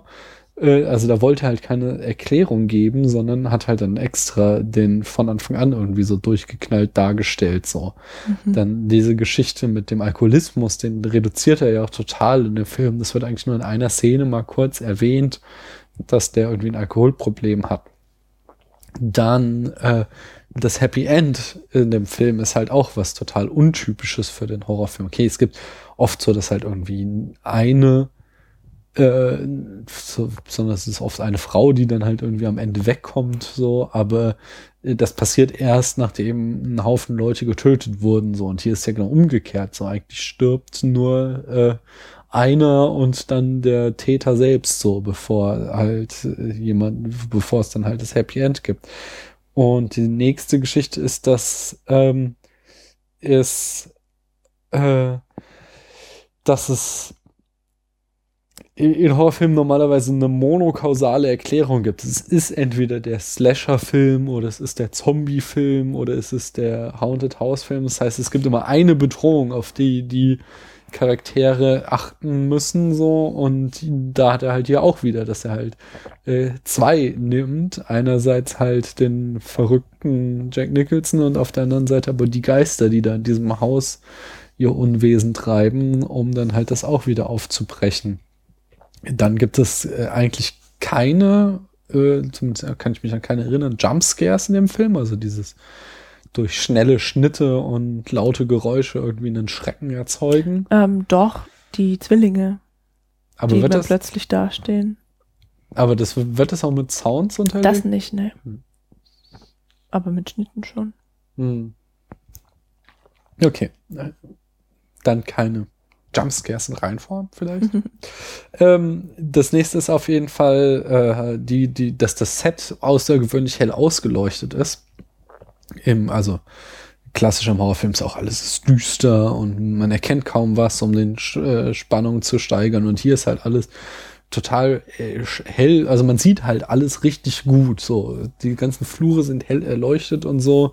Und trotzdem entsteht dann halt der Schreck, in dem dann da diese super creepigen Zwillinge irgendwie die ganze Zeit rumstehen. Äh, die Geschichte mit dem äh, mit, mit, mit Halloran, der da als Retter heraneilt und dann der Einzige ist, der stirbt. Das hatte ich auch schon erwähnt. Was auch nochmal quasi so ein Bruch mit dem klassischen Horrorfilm ist.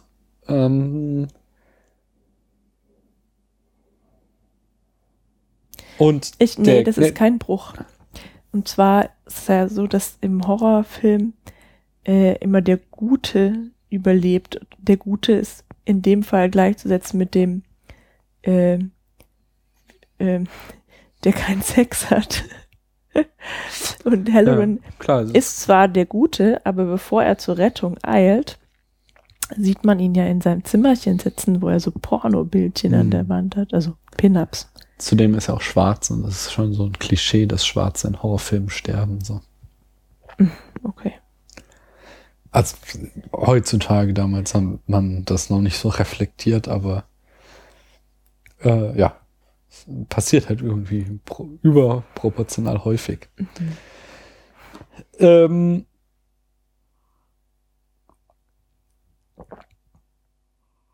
aber halt so der, der, der größte, der größte äh, Fnord äh, des Horrorfilms ist halt, dass dir, dass Kubrick uns halt keine Erklärung liefert. Er erzählt, er zeigt uns Bilder, zwei Stunden lang oder drei Stunden lang, je nachdem, welche Version wir sehen, ohne uns dann ähm, eine Erklärung zu liefern, warum das geschieht, was geschieht. Und das findet halt seinen Gipfel in diesem Foto am Ende so, was halt das Foto wird halt eingeführt, als würde es jetzt die Lösung zu dem ganzen Film darstellen, aber eigentlich gibt es uns nur ein weiteres Rätsel auf. Also Das- das, ist sehe ich vollkommen anders. Ja, dann mir. erklär mir, was das Ja, aber Foto das ist bedeutet. genau das gewesen, die Lösung. Ja, was hat das denn? Dass Jack Nicholson oder Jack, ich habe den Namen schon wieder vergessen, Torrance, Aha. von Anfang an ein Geist war. Er ist in Geist und gleichzeitig Familienvater. Nee, nur Geist. Ja, und wie, wie was ist mit Danny und Wendy? Na, er ist halt quasi in die Stadt gezogen, um sich neue Opfer, eine neue Familie. Ähm, Ja, aber hat er sich dann, dann hat er sich ja offensichtlich fortgepflanzt, weil er, er hat ja einen Sohn. Das wird ja nicht gesagt, dass das sein leibliches Kind ist. Das wird aber auch nie in Zweifel gezogen. Er müsste dir ja irgendeinen Anhaltspunkt geben, dass es nicht der Punkt ist, um die, diese. Und wieso? Er spricht doch die ganze Zeit voll schlecht von dem Kind. Ja, weil er ein Arschloch ist. Das ist jetzt Vater-Sohn-Konflikte sind ja jetzt auch nicht selten in Literatur und Film.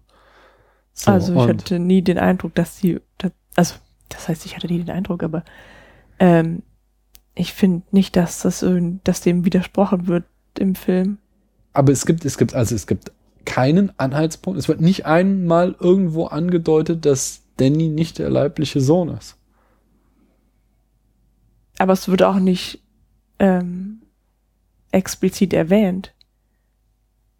Das ist immer seine Familie. Ja, aber, weil, aber das ist ja, das ist ja so, als würdest du sagen, es wird auch nicht explizit erwähnt, dass tagsüber die Sonne scheint, so, sondern das ist ja der Default. Und du nimmst ja an, wenn du eine Familie siehst mit Vater, Mutter, Kind, gehst du davon aus, dass äh, Vater und Mutter leiblich verwandt sind mit dem Kind, es sei denn, es wird was anderes erzählt. Das ist jetzt so halt, ähm,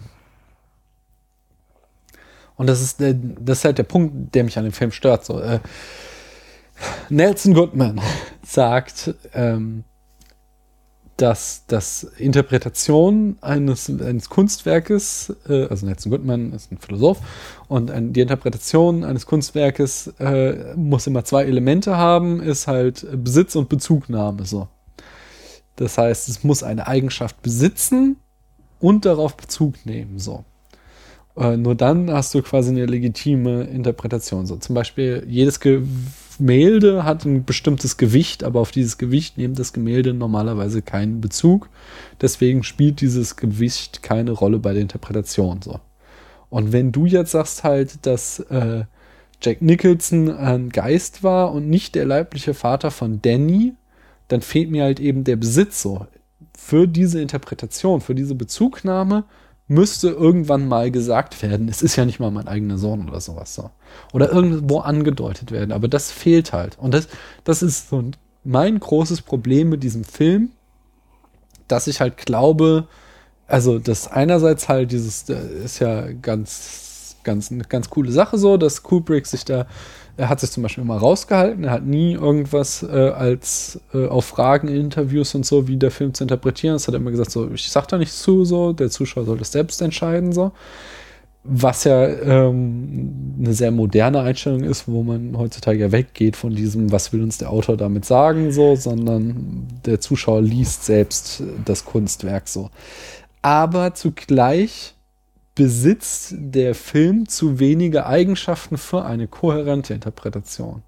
Und deine Interpretation, der fehlt jetzt halt wieder das Argument, halt zu erklären, wie es, wie diese Familie, wie, wenn Jack immer ein Geist war, wie kommt er dann zu dieser Familie? Und das wird Vielleicht halt nicht ist erklärt. sowas wie äh, die Jungfrau Maria. Ja, aber das legst Nur, du jetzt halt da hatte. rein. Das legst du jetzt halt in den Film rein, Mhm. ohne dass er wirklich diese Eigenschaft besitzt halt. Und dann fehlt wieder Besitz und Bezugnahme. Du machst diese Bezugnahme, ohne dass das, das Symbol diese äh, Eigenschaft auch tatsächlich besitzt. Und damit ist es wieder eine willkürliche Interpretation. Und ich stelle gleich gerne noch einen Haufen Interpretationen vor, die es zu dem Film gibt. Und die meisten haben für mich das Problem, dass sie halt diese Doppelfunktion von Besitz und Bezugnahmen nicht erfüllen, so dass ich halt tatsächlich zu dem Schluss komme, dass halt äh, Kubrick uns nur sagt, so Edge, es gibt keine Lösung, macht was draus, es kann man aber nichts draus machen. Es ist einfach nur, ich, ich zeige euch hier einfach nur ein willkürliches, willkürliches Symbol, was keine kohärente Interpretation zulässt. Mm. Naja, andererseits kannst du das Foto halt auch so erklären, dass der, äh, dass das Foto quasi auch ein Gespenst ist. Hm. Ja, das halt irgendwie immer der, der nächste äh, Hausmeister, der da mit seiner Familie einzieht und verrückt wird, Mhm. der dann halt auf dieses Foto da kommt quasi. Dann wären wir wieder bei dem Punkt, den ich sagte, dass der Film halt eigentlich, also dass das Foto eigentlich nichts erklärt. Dass das Foto sich quasi als dargestellt wird, als der große Clou, aber letztlich nichts erklärt. Mhm. Ja. Und das ist halt, gehört halt dazu hin, zu, wie ich finde, zu diesem Thema, dass er halt so mit so Horror-Tropes spielt, indem er sie halt bewusst bricht und halt äh, die eine Konklusion da auch entsprechend vorenthält. So tut, als würde er sie uns geben, aber sie in Mhm. Wirklichkeit nicht da ist. Spannend ist an dem Film, dass äh, die wirklich extrem gute Kameraarbeit. Der hatte ähm, die ganze Zeit 18 Millimeter Weitwinkelobjektive benutzt. Ähm, und die wirken, bewirken, dass halt die, äh, zu, die, die, die Schauspieler in dem kleinen Set, äh, in dem großen Set äh, klein und verloren wirken. So, Mhm. dass halt die, die ganze Umgebung, obwohl es ja überwiegend Indoor-Aufnahmen sind, wirkt es halt äh, einfach überwältigend groß alles. Und die Schauspieler wirken sehr, sehr klein. Ich habe noch mal eine Frage, die kommt ein bisschen Mhm. spät, aber ähm, du hast ja erzählt, dass es so schwierig war, den kleinen Danny zu finden, also Ja. den Schauspieler dafür. Ähm, und die beiden Zwillinge, äh, die Zwillinge, die haben zwar nur so eine ganz kleine Rolle, aber jetzt frage ich mich, wussten die denn, dass sie in einem Horrorfilm mitspielen? Oder wussten die das auch nicht, dass sie. Was haben die sich gedacht, als sie immer nur so stehen sollten? Das habe ich zumindest äh, nirgends explizit gelesen. Es gibt einen, aber einen anderen Warte mal, dann sieht man ja auch noch so ein Bild, wo die so zerhackt Abgeschlachtet sind. da aber dann sind es wahrscheinlich keine, sind sie es nicht mehr wirklich, sondern Puppen. Ja. Ähm, nee, aber, aber da kommen wir auch sehr gut zum nächsten Punkt, nämlich das, das Leitmotiv des Films ist das Labyrinth. Das habe ich eben auch verwähnt, äh, vergessen zu erwähnen bei den Dreharbeiten. Kubrick, das Arschloch, hat, über Tote soll man nicht schlecht sprechen. ja, aber er hat seiner Crew absichtlich falsche Karten von dem Labyrinth, das sie da angelegt hatten, gegeben, damit sie sich in dem Labyrinth verlaufen und äh, Berichten der Crew zufolge war, wenn sie dann irgendwo in dem Labyrinth standen und nicht mehr rausfanden und äh, um Hilfe rufen, dass man nur sein Lachen über die Lautsprecher hörte. Der war schon ein gewaltiger Sadist, der Typ. So. Wenn es überhaupt stimmt. ja, aber Das finde ich ja doch es merkwürdig. trägt zur, ja, halt, wenn du da irgendwie, Der wollte sich mal einen Spaß erlauben, Genau. meinst du? genau, wenn du da irgendwie ein Jahr lang zusammenarbeitest, dann kannst du ja auch mal einen Scherz erlauben. Mhm. Naja, wie gesagt, äh, Leitmotiv äh, des äh, ist das Labyrinth. Wir haben erstmal buchstäblich ein Labyrinth vor dem Hotel, aber auch ähm, das Hotel selbst mit seinen Fluren wirkt wie ein Labyrinth. Und das, und das ist jetzt wirklich wieder die Genialität von Kubrick, dass er ähm, lauter unmögliche Sachen in dieses Hotel einbaut, um diesen, ähm, ohne dass du das halt, wenn du jetzt nicht explizit darauf achtest, äh, beim, bei der Erstsichtung merkst, soll das halt aber deine, äh, das Gefühl der Verwirrtheit und des Verlorenseins verstärken. Da spielt ihm jetzt wieder dieser, was man halt plump als Anschlussfehler nennen könnte, aber möglicherweise ganz bewusst gewählt wurde, dieser Establishing-Shot am Anfang, wo man das Labyrinth noch nicht sieht. Und dann später, wenn es halt die Studioaufnahmen ist, dann ist das Labyrinth direkt vor dem Hotel. Das spielt damit hinein. Und dann gibt es sehr, sehr viele diese ähm? Äh, diese äh, Szene, wo dann halt bei dem Jobinterview, wo sie in dieses Büro von dem Hotelmanager gehen, da gibt es das Fenster hinter dem ähm, Büromanager, äh, wo Leute herausgefunden haben, die mal versucht haben, einen Grundriss von dem Hotel zu zeichnen, ähm, herausgefunden haben, dass dieses Fenster unmöglich ist. Das Fenster würde nur auf einen Flur wieder führen. Mhm. Und äh, solche Unmöglichkeiten hat Kubrick ähm, unglaublich viele eingebaut. Die könntest du jetzt alle als Anschlussfehler abtun, aber Kubrick war halt unglaublich detailversessen so. Der hat auf jeden kleinen Scheiß geachtet, wie ich schon sagte, 125 Takes für eine Szene so. Und er war bei allem involviert und von daher äh, ist es ziemlich wahrscheinlich, dass er das absichtlich gemacht hat, um uns eben halt dieses Verwirrtheit von diesem Leitmotiv einzubläuen. Ähm, Aber warte mal, da hattest du mir was anderes erzählt, zumindest habe ich das so in Erinnerung, nämlich dass es dem eigentlich scheißegal war, weil er die Zuschauer eh nicht für voll genommen hat. Ähm, bei der Tür war mir aufgefallen, Mhm. dass die an zwei Stellen, äh, also dass, da, Ja. dass sie an zwei Stellen ein großes Loch hatte und er aber Nee. ja vorher nur durch ein Loch durchgeguckt hat. So, also nur Ja. eins geschlagen hatte. Jein. Ähm, er, er, er hat seine Zuschauer für voll genommen, nur, sondern das ist wieder dieser ähm, Hollywood-Lehrsatz, so Wirkung geht über Realismus. Und ähm, er lässt halt da bei der Szene unzählige Takes drehen, so. Und das führt natürlich dazu, dass er äh, nachher, wenn er es zusammenschneidet, das Problem hat, dass äh, Jack Nicholson in der einen Szene, wo nur ein Loch in der Tür ist, ähm, cool spielt und in der nächsten Szene, wo zwei Löcher in der äh, Tür sind, auch cool spielt, so. Und in dem Moment hat er sich halt einfach dafür entschieden, ähm, zu sagen, so, ja, hier, äh, das ist egal so. So, es ist halt unrealistisch, dass jetzt auf einmal zwei Löcher da sind. Die Wirkung geht über Realismus, so, ja. Ähm, also ich glaube nicht, dass das was mit Ignoranz des Publikums zu tun hat. So, ähm, und deswegen so, diese unzähligen Takes, die könnten halt tatsächlich auch darauf hindeuten, dass es sich alles um Anschlussfehler handelt. Aber es, wenn ich jetzt mal gleich aufzähle, was er da alles drinne hat, dann ähm, würde ich vermuten, also dann liegt die Vermutung einfach sehr nahe, dass Kubrick das beabsichtigt gemacht hat. Dass es nicht einfach nur Anschlussfehler sind, die aus Dummheit entstanden sind, sondern dass er es bewusst gemacht hat, um halt diese Verwirrtheit hin, äh, ja, beim Zuschauer zu erzeugen. Ähm, ein Beispiel ist, dass man äh, diese, das ist die Colorado Lounge, das ist irgendwie so diese Eingangshalle, wo ähm, Jack da auch sitzt, bevor er dann vom ähm, vom Manager abgeholt, ja genau, abgeholt wird. Äh, die hat sehr große Fenster vom Boden bis zur Decke. Aber als sie dann aus der Colorado Lounge rausgehen, kommt hinter äh, hinten noch so ein Gang raus, äh, der, wenn man wieder den Grundriss zeichnet, hinter diesen Fenstern langlaufen würde. Mhm. Das hieße, äh, diese Fenster sind auch schon wieder unmöglich.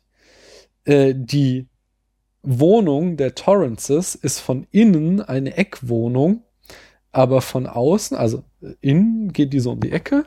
Mhm. Und von außen, wenn man sieht, wie die, die da aus dem Badezimmerfenster äh, fliehen, ist weit und breit keine Ecke an dem Gebäude zu sehen. Mhm. Ähm, die, der, der Gang, man sieht es ja, als sie die Wohnung betreten, gehen sie zuerst so durch so einen Flur und dann nach links und dann ist die ganze Wohnung. Genau. Mhm. Und in diesem Flur sind unmögliche Türen. Da sind Türen, die, wenn man sie aufmachen würde, direkt in die Wohnung reinführen würden. Mhm. Die einfach, äh, in dem Gang sind halt einfach Türen, die mit dem Grundriss der Wohnung nicht zusammenpassen. Das gleiche macht er wieder bei dem äh, Room 237, der ist in bigger on the inside. So. Mhm. Das Außen hast du, wenn, wenn Danny außen mehrfach, mehrfach vorbeifährt, äh, sind die Türen relativ dicht zusammen mhm. zum nächsten Zimmer. Aber wenn du reingehst, hast du drei Räume. So hast einen Ra Eingangsraum, dann ein Schlafzimmer und dahinter mhm. noch das Badezimmer. So, dass wieder die Türen außen nicht zu dem Raum innen drin passen. So. Ähm, genau, dann fährt er um den, die Ecke, das, da vieles passt nicht zusammen. Der für mich wirklich schlagende Beweis ist, dass ähm, Kubrick das absichtlich gemacht hat, ist das Gefrierhaus am Anfang, als Halloran halt äh, Wendy äh, das Hotel zeigt und die Küche zeigt. Da führt er sie ins Gefrierhaus rein. Ähm, äh, und als sie es wieder verlassen, verlassen sie das Gefrierhaus durch eine andere Tür, als sie es reingetreten haben. Und das macht Kubrick halt extrem clever, indem er die Kamera anders positioniert. Wenn wir halt so einen Flur haben, der von links nach rechts geht, dann hat er beim Betreten des Gefrierhauses die Kamera links von der Tür stehen und beim Herauskommen die Kamera rechts und sie verlassen es aber durch die Tür, die auf der entgegenliegenden Seite kommt, so dass du halt wenn du es anschaust, das Gefühl hast, sie kommen durch die gleiche Tür, aber wenn du halt drauf achtest, öffnet sich die Tür in die andere Richtung. Plus es gibt so ein Fenster von irgendwie dem Chefkochbüro da in der Küche, was halt auf der anderen Seite des Flurs liegen. Und das ist für mich halt, sowas hätte er nicht aus Versehen gemacht, sondern mhm. das hat er absichtlich gemacht, um uns halt zu verwirren. Der nächste Punkt ist, dass die Karte des Labyrinths nicht mit dem Grundriss des Labyrinths zusammenpasst. Wir sehen irgendwie mehrfach prominent die Karte des mhm. Labyrinths und auch mal so ein Modell des Labyrinths. Und wenn du dann aber siehst, wie sich die Protagonisten durch das Labyrinth bewegen, dann äh, dann passen die Ecken, um die sie biegen, nicht mit der Karte zusammen. Aha. Das nächste ist, dass der Eingang des Labyrinths die Position wechselt.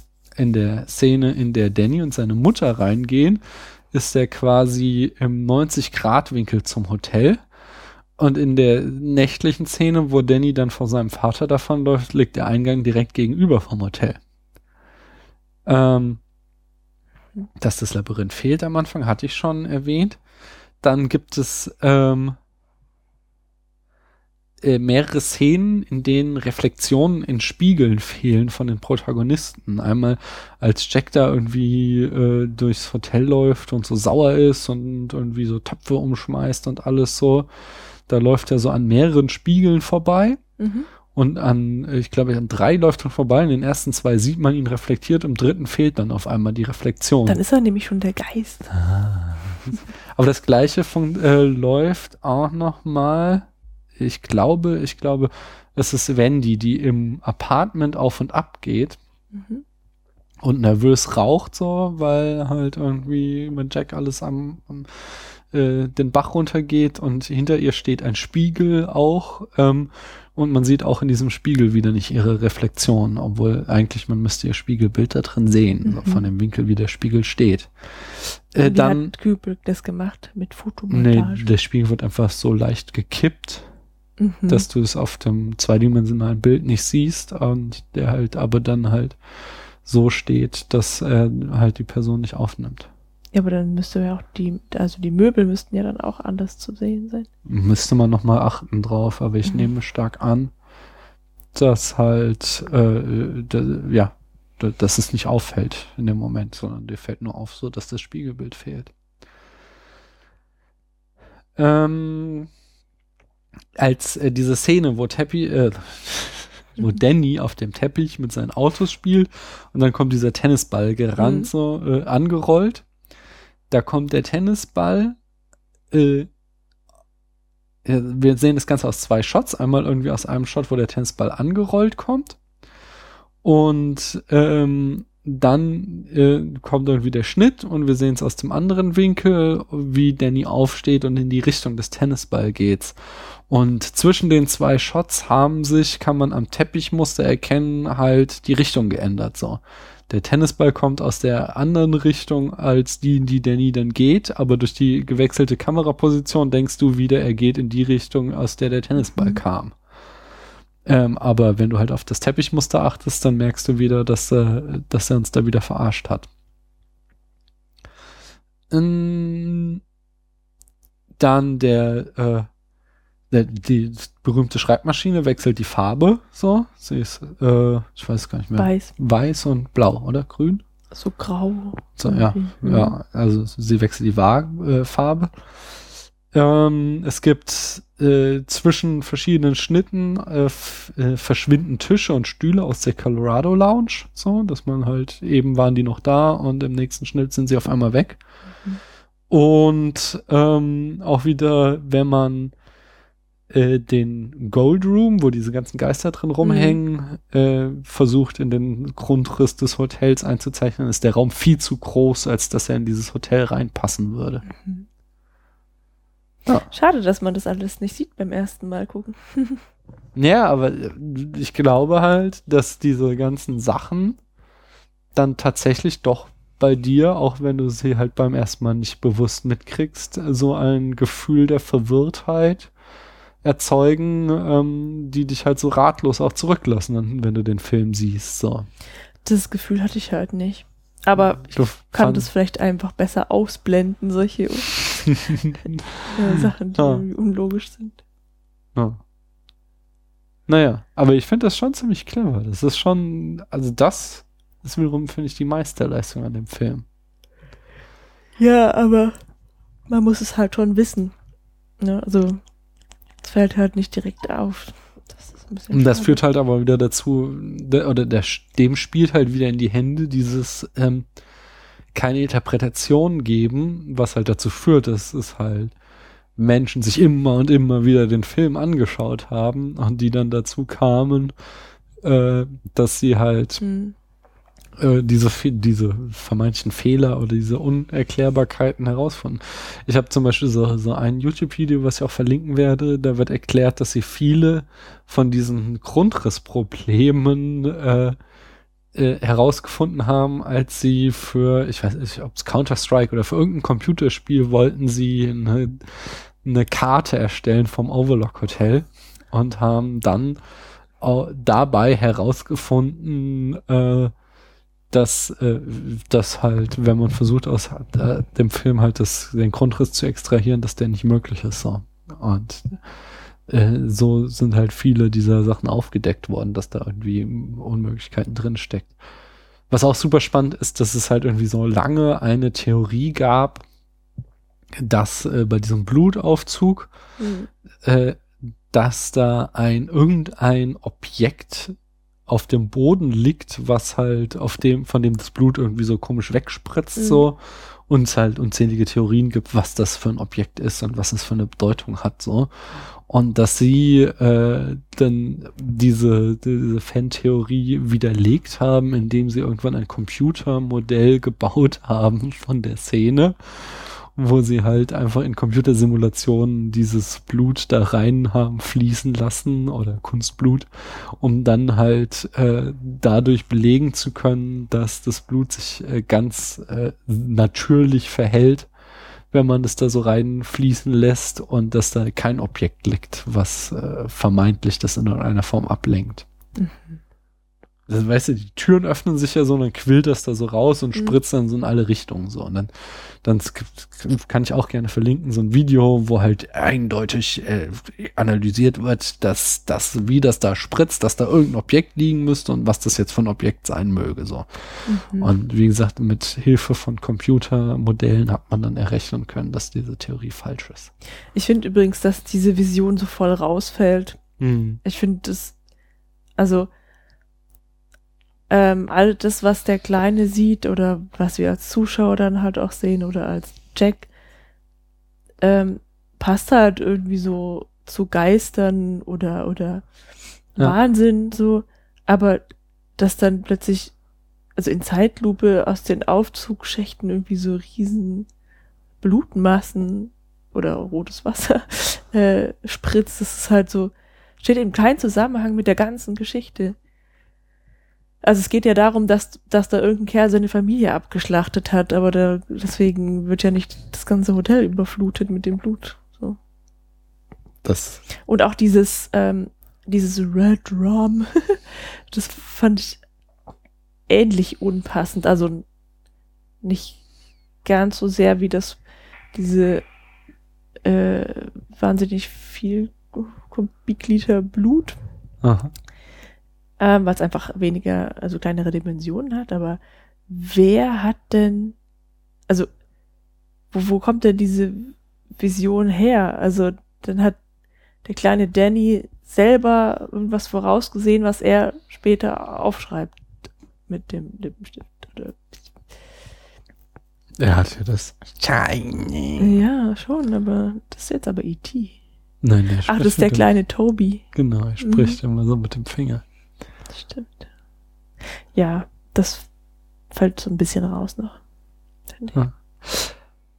Das ist ein guter Punkt, um jetzt hier mal eine kleine Pause einzulegen Mhm. und dann äh, uns als nächstes ausführlich mit den Geistern und Visionen zu beschäftigen.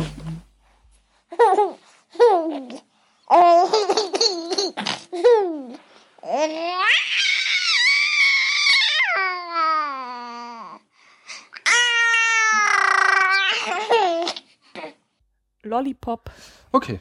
Ähm, da sind wir wieder nach einer ganz kurzen Wie Pause. bitte? Du, Was? du nuschelst. Ich hatte dich verstanden. Da sind wir wieder. Nach einer ganz kurzen Pause sind wir wieder zurück. Ich kann ja mal versuchen, nicht nur deutlich zu sprechen. Das findest du auch nicht gut. Sondern, Mal versuchen, kein Äh zu sagen für die restlichen zwei Stunden, die dieser Podcast kein. Äh. Genau. äh, Aber Genau. Ich äh für meinen Geschmack ja immer zu viel. so. Aber sag du mir Fällt doch mir nicht mal. auf. Ach, jetzt kann man, jetzt habe ich schon wieder den Man-Wolf vergessen. Oh nein, der arme Man-Wolf. Was soll er nur davon? Ja, Mist. Ich dachte mir, jetzt könnte ich äh, in dieser kurzen Pause noch mal schnell was nachschlagen Mhm. über den Mähnenwolf. Habe ich vergessen. Tja, Und Du weißt auch nicht zufällig noch irgendwas, was der stinkt, der Mähnenwolf. Ich glaube, das haben wir jetzt zur Genüge schon ausgebreitet. So. Aber es ist, ähm, jetzt habe ich wieder M gesagt. In Frankfurt, äh, der Frankfurter Zoo ist im Frankfurter Ostend und der Mähnenwolf ist auch noch so äh, am, an der Zoomauer das Gehege.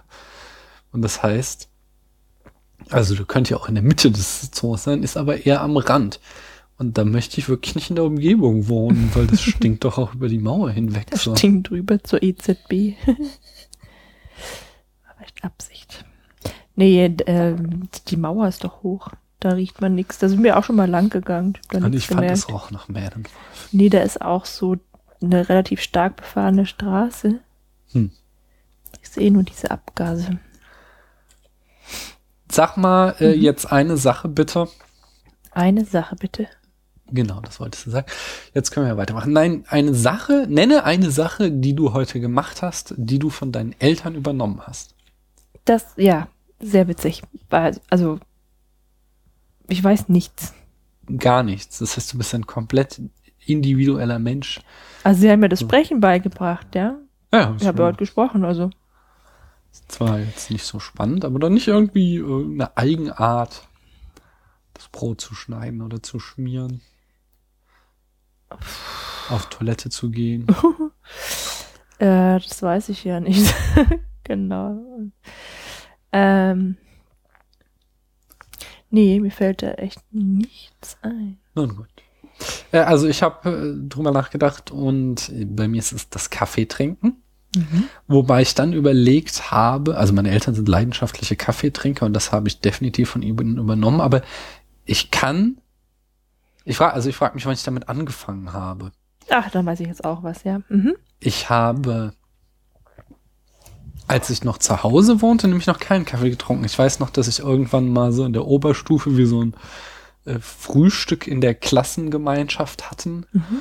Und da gab's halt Kaffee und da habe ich einen probiert und fand ihn voll widerlich. So, und das war das erste Mal, dass ich irgendwie Kaffee probiert habe. Dann hast du es aber nicht übernommen von deinen Eltern.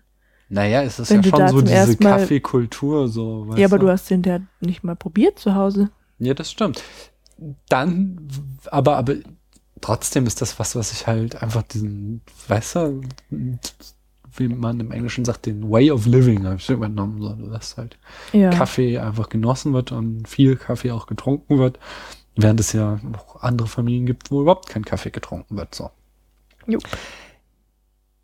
Aber während des, also ich vermute, dass ich während des Zivildienstes angefangen habe, ganz einfach, weil ich halt in so einer Schule Zivildienst gemacht habe. Das heißt, ich musste immer morgens früh aufstehen, aber dennoch haben wir da schon, habe ich halt auch da schon nicht mehr zu Hause gewohnt und wir haben halt immer die Nächte heftig gefeiert und da kommt einem Kaffee ja entgegen, nicht? Ich kann mich aber nur noch erinnern, dass ich da eine Zeit lang diesen widerlichen Instant Cappuccino getrunken habe. Also so Ah, dieses Pulver hatte ich auch. Das hat überhaupt nichts mit Cappuccino zu tun. Das ist einfach nur so eine süße Pump. So habe ich aber auch angefangen mit Kaffee trinken. Mit diesem Und? Zeugs. Wiener Melange oder so hieß das, was ich da hatte. Nee, Ich hatte Cappuccino, Instant Mhm. Cappuccino. Aber da war ich auch noch aus dieser Zeit, das habe ich dir schon erzählt, aber unseren Hörerinnen und Hörern noch nicht. Das ist ja das Gute am Podcast, man kann seine ganzen alten Anekdoten wieder aufwärmen. Wir hatten da ja einen Snuselraum in der Schule. Also es war eine Schule für geistig behinderte Kinder. Und ein Snuselraum ist ein Raum für stark geistig behinderte Kinder, der, ähm, also die keine höheren Denkleistungen machen können und dieser Raum ist so au- ausgelegt, dass äh, deren Sinne maximal angeregt werden. Wir hatten da mehrere so diese kennen Sie diese Blubbersäulen, die aber halt vom Boden bis zur Decke und sie wechselten die Farben. Dann hatten wir so eine Projektion an der Wand von so, so einer Scheibe war vor dem Projektor, die sich dreht und da waren so zwei Flüssigkeiten, die so immer ineinander verliefen, so halt so Essig- und Ölprinzip, dass die halt eine Emulsion bildeten und dann immer so geile Muster bildeten. Und das zweitbeste war, dass äh, da ein Wasserbett drinne war und unter dem, also da war eine fette Musikanlage drin und unter dem Wasserbett waren Bassboxen. Mhm. Da habe ich festgestellt, dass Musik wirklich wehtun kann. Ja. Also irgendwie so Hip-Hop auflegst und richtig aufdrehst und dich dann auf dieses Wasserbett gelegt hast, das war nicht mehr angenehm so. Äh, und, und das Beste war, dass wir Zivis halt einen Schlüssel zu dem Raum hatten. Und da konnte man dann bei Gelegenheit auch mal drinnen chillen. Snuseln. Snuseln. Alleine genau. snuseln. Snuseln. Freizeitsnuseln. Und so. Äh, Reggae war ziemlich gut. Ne? Auf dem Wasserbett. Auf dem Wasserbett liegend, verkatert. Und dann äh, die Reggae-Vibes hören, die dir durch die Wassermatratze ins Rückenmark reinblubbern. Ja, war durchaus angenehm. Gibt Schlechteres. Aber mit dem Kaffee trinken, ich weiß halt, dass die Kaffeemaschine, die wir in der Küche stehen haben, dieses Scheißding, dass das schon in meiner ersten Wohnung in Aachen stand, in, Oha. während des Studierens. Mhm. Und immer wieder abgelöst wurde von coolen Kaffeemaschinen, die dann alle mal kaputt gingen und hat man wieder diese alte Drecksmaschine rausgeholt. Ja, wurde. da würde ich die jetzt aber nicht so unflätig Ja, bezeichnen. der Kaffee schmeckt halt scheiße. Ich benutze ja deswegen auch Ach, nicht mehr, außer wenn Gäste da sind. das ist halt ganz normaler Filterkaffee. Scheiß Nein, es gibt ja, ich hatte ja, wie gesagt, schon viele verschiedene Maschinen und es gibt halt auch bei Kaffee Filtermaschinen große Unterschiede. Ja, aber die ist doch eher gut zu nennen, wenn sie so lange schon ja sie gehalten hält, hat. Im aber sie Gegensatz macht keinen leckeren. Kaffee. So. Tja, gibt ein halt- Tod muss man sterben. Äh, du, dir war aber noch was eingefallen, was du von deinen ja, Eltern ja, übernommen nur ganz kurz. Ähm, ich mache auf der Arbeit immer das Licht in der Küche aus, in der Mitarbeiterküche. Mhm. Gibt ja auch keine andere. Da wurde ich auch schon mal drauf angesprochen. Und das habe ich von meinem Papa. Der spart immer Strom. Der geht ja Hm. sogar in den Keller, ohne das Licht anzumachen. Weil man Strom sparen kann. Na gut. Das habe ich heute auch gemacht. Oh. Mhm.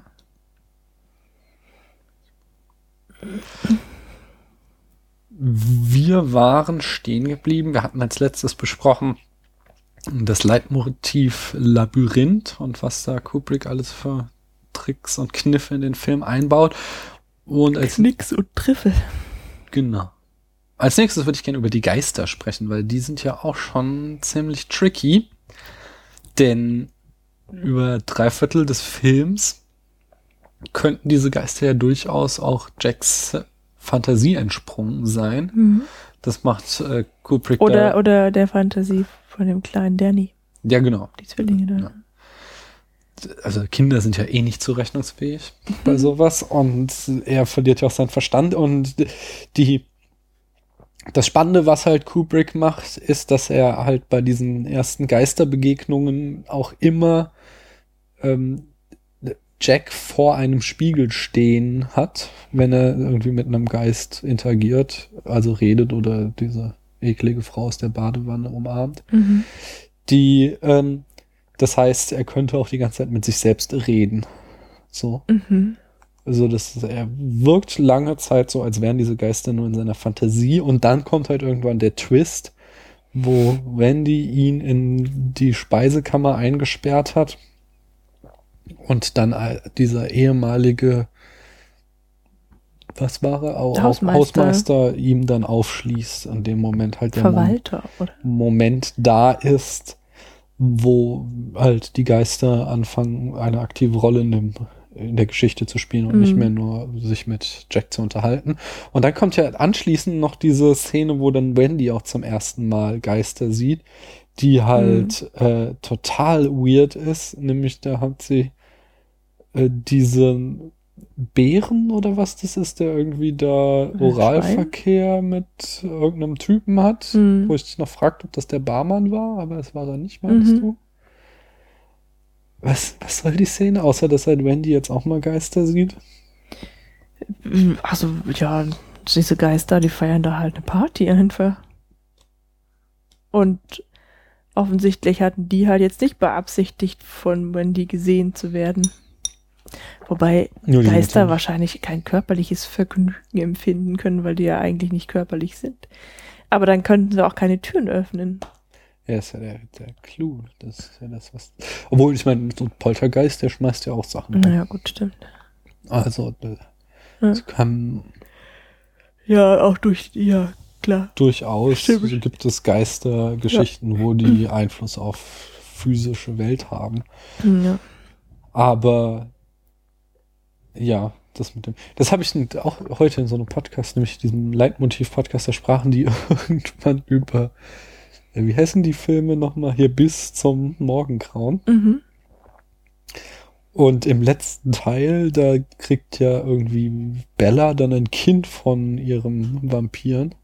Und da haben die nämlich darüber diskutiert, wie funktioniert das eigentlich, weil Mhm. der ist ja die ganze Zeit wird gesagt, er ist tot und hat kein Blut in sich drinne. Aber Sperma. Der, der? Edward, Ja, der hat kein Blut in sich. ja, Die, haben die zumindest in dem Podcast erzählt. So, aber das, naja, ja. das sind ja, sind ja andere Vampire irgendwie, die glitzern ja schließlich auch. Ähm, deswegen denke ich Aber nicht. ist trotzdem Also, schon irgendwie merkwürdige Ja, Idee. Vampirsperma. ja, aber ich glaube, die Mhm. leben schon. Deswegen haben die ja auch Hunger. Also die haben ja schon einen Stoffwechsel. Ja. Jetzt auch die normalen Vampire. Die sind ja un untot, sind die doch. Ja. Die Geschichte dann, die mit diesen Geistern noch zusammenhängt bei The Shining, ist ja noch, warum wird denn Jack jetzt eigentlich verrückt? So.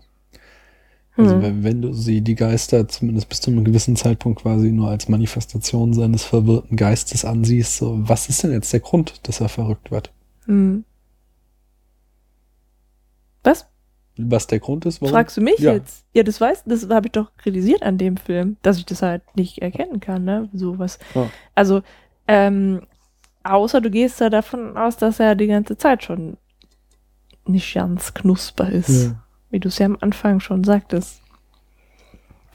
Und das passt ja auch immer noch zu meiner These, dass er halt ein Geist ist.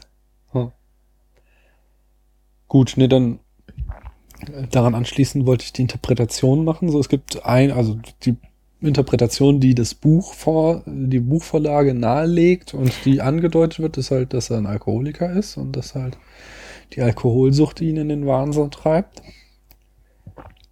Ich habe noch eine kleine Frage. Ja. Vielleicht ist es auch eine große Frage. Ich habe ja bei der Szene mit der Badewannenfrau nicht hingeguckt. Ja. Wie endet die denn eigentlich?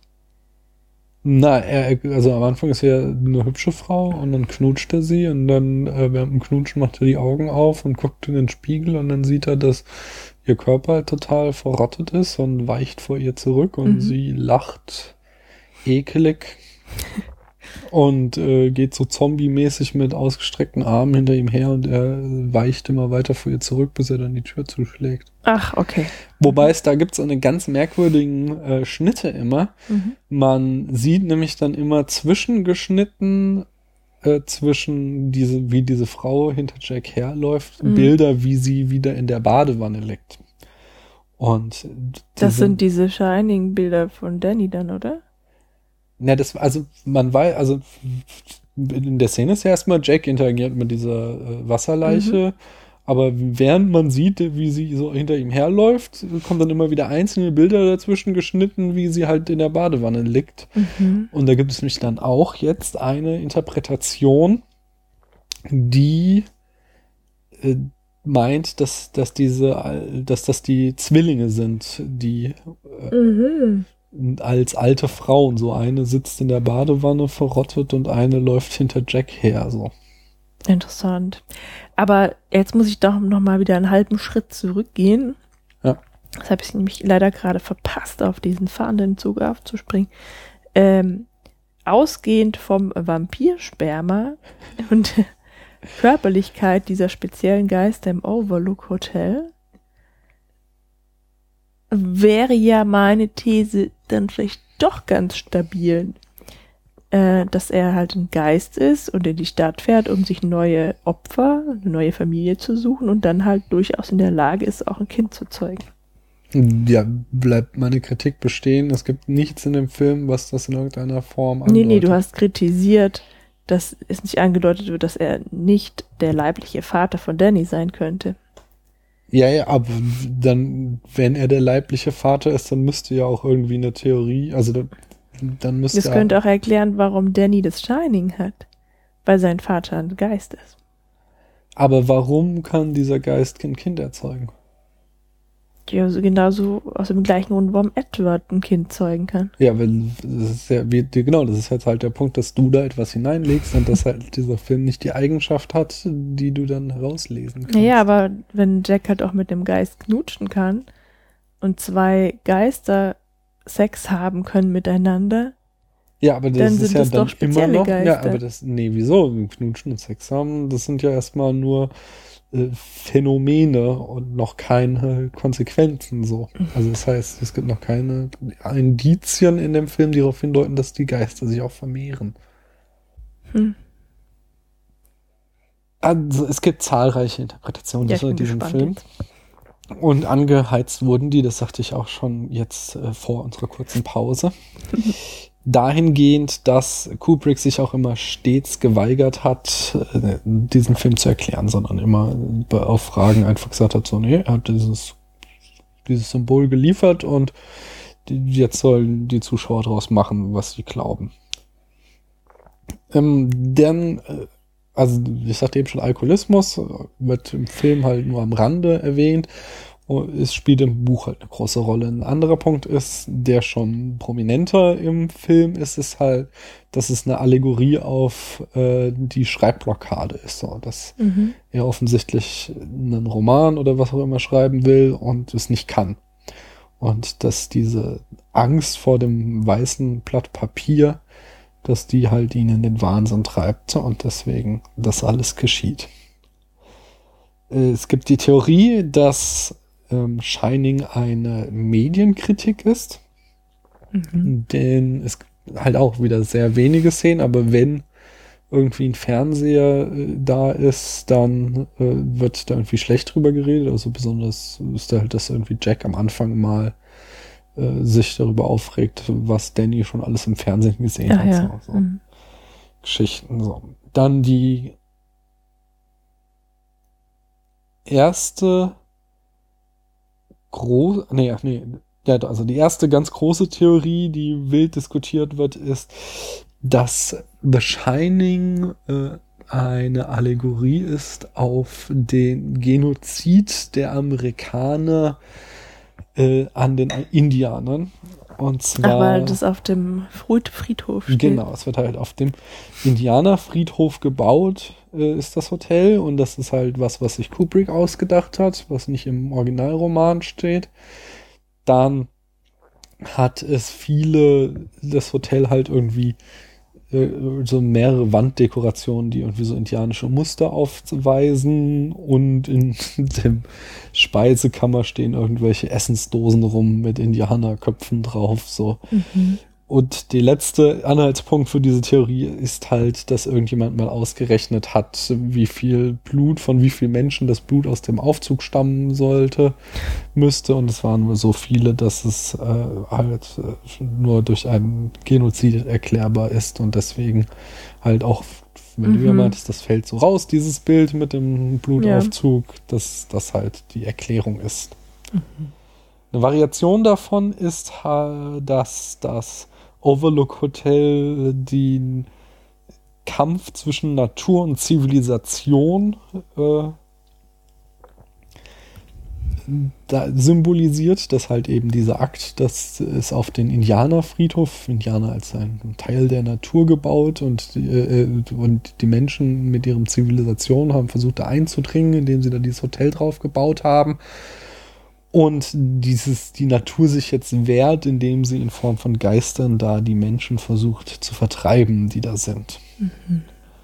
Aber nur im Winter.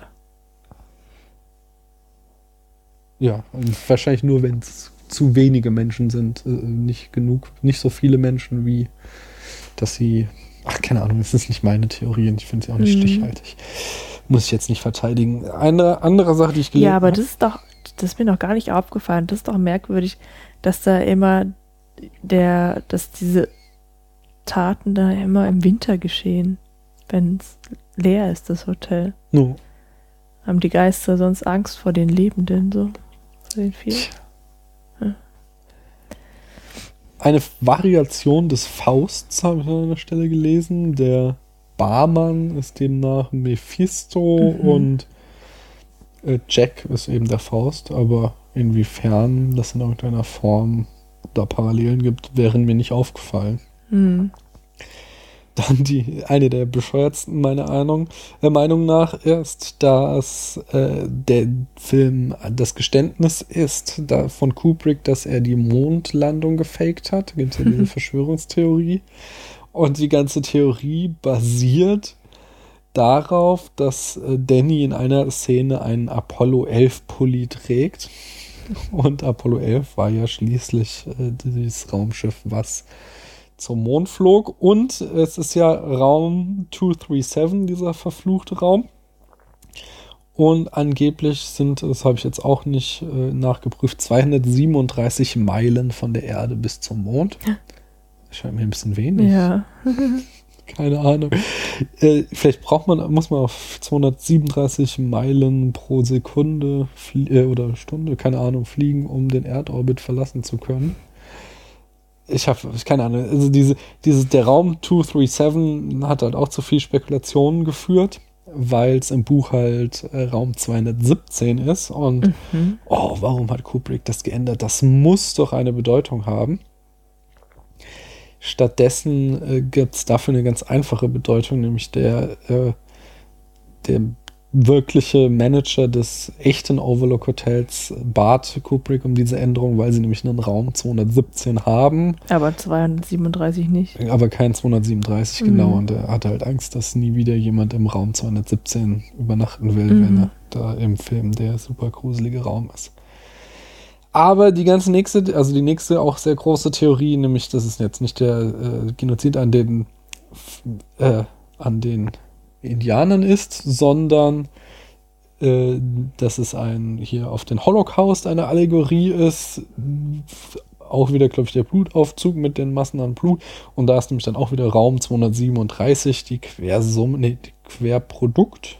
Also 2 mal 3 mal 7 macht 42 und im Jahr 1942 hat angeblich äh, Hitler beschlossen, die Endlösung der Juden jetzt richtig anzugehen. Was ich auch Mhm. irgendwie merkwürdig finde, weil das fing doch eigentlich mit der Reichspogromnacht 38 an. Das ist sowieso sehr konstruiert. Ja, das ist, aber die meisten Sachen sind sehr, sehr, sehr konstruiert. Mhm. Also die, die Raum 237 habe ich auch an einer Stelle gelesen, ähm, würde irgendwie eine Bedeutung im Maya-Kalender haben. das daher irgendwie. Das finde ich schon wieder irgendwie plausibel. das finde ich total bescheuert. Jemand anderes hat halt auch dieses Labyrinth da und ähm, hat dann da den Mythos des Minotaurus reingelesen. Weiß ich jetzt nicht mehr, Mhm. wie der geht genau. Weißt du es noch auswendig? ich weiß, nee, der bewacht irgendwas in dem, mit dem Labyrinth Mhm. oder so, ne? Ich, weiß es nicht. Keine Ahnung. Müsste ich jetzt mal nachlesen.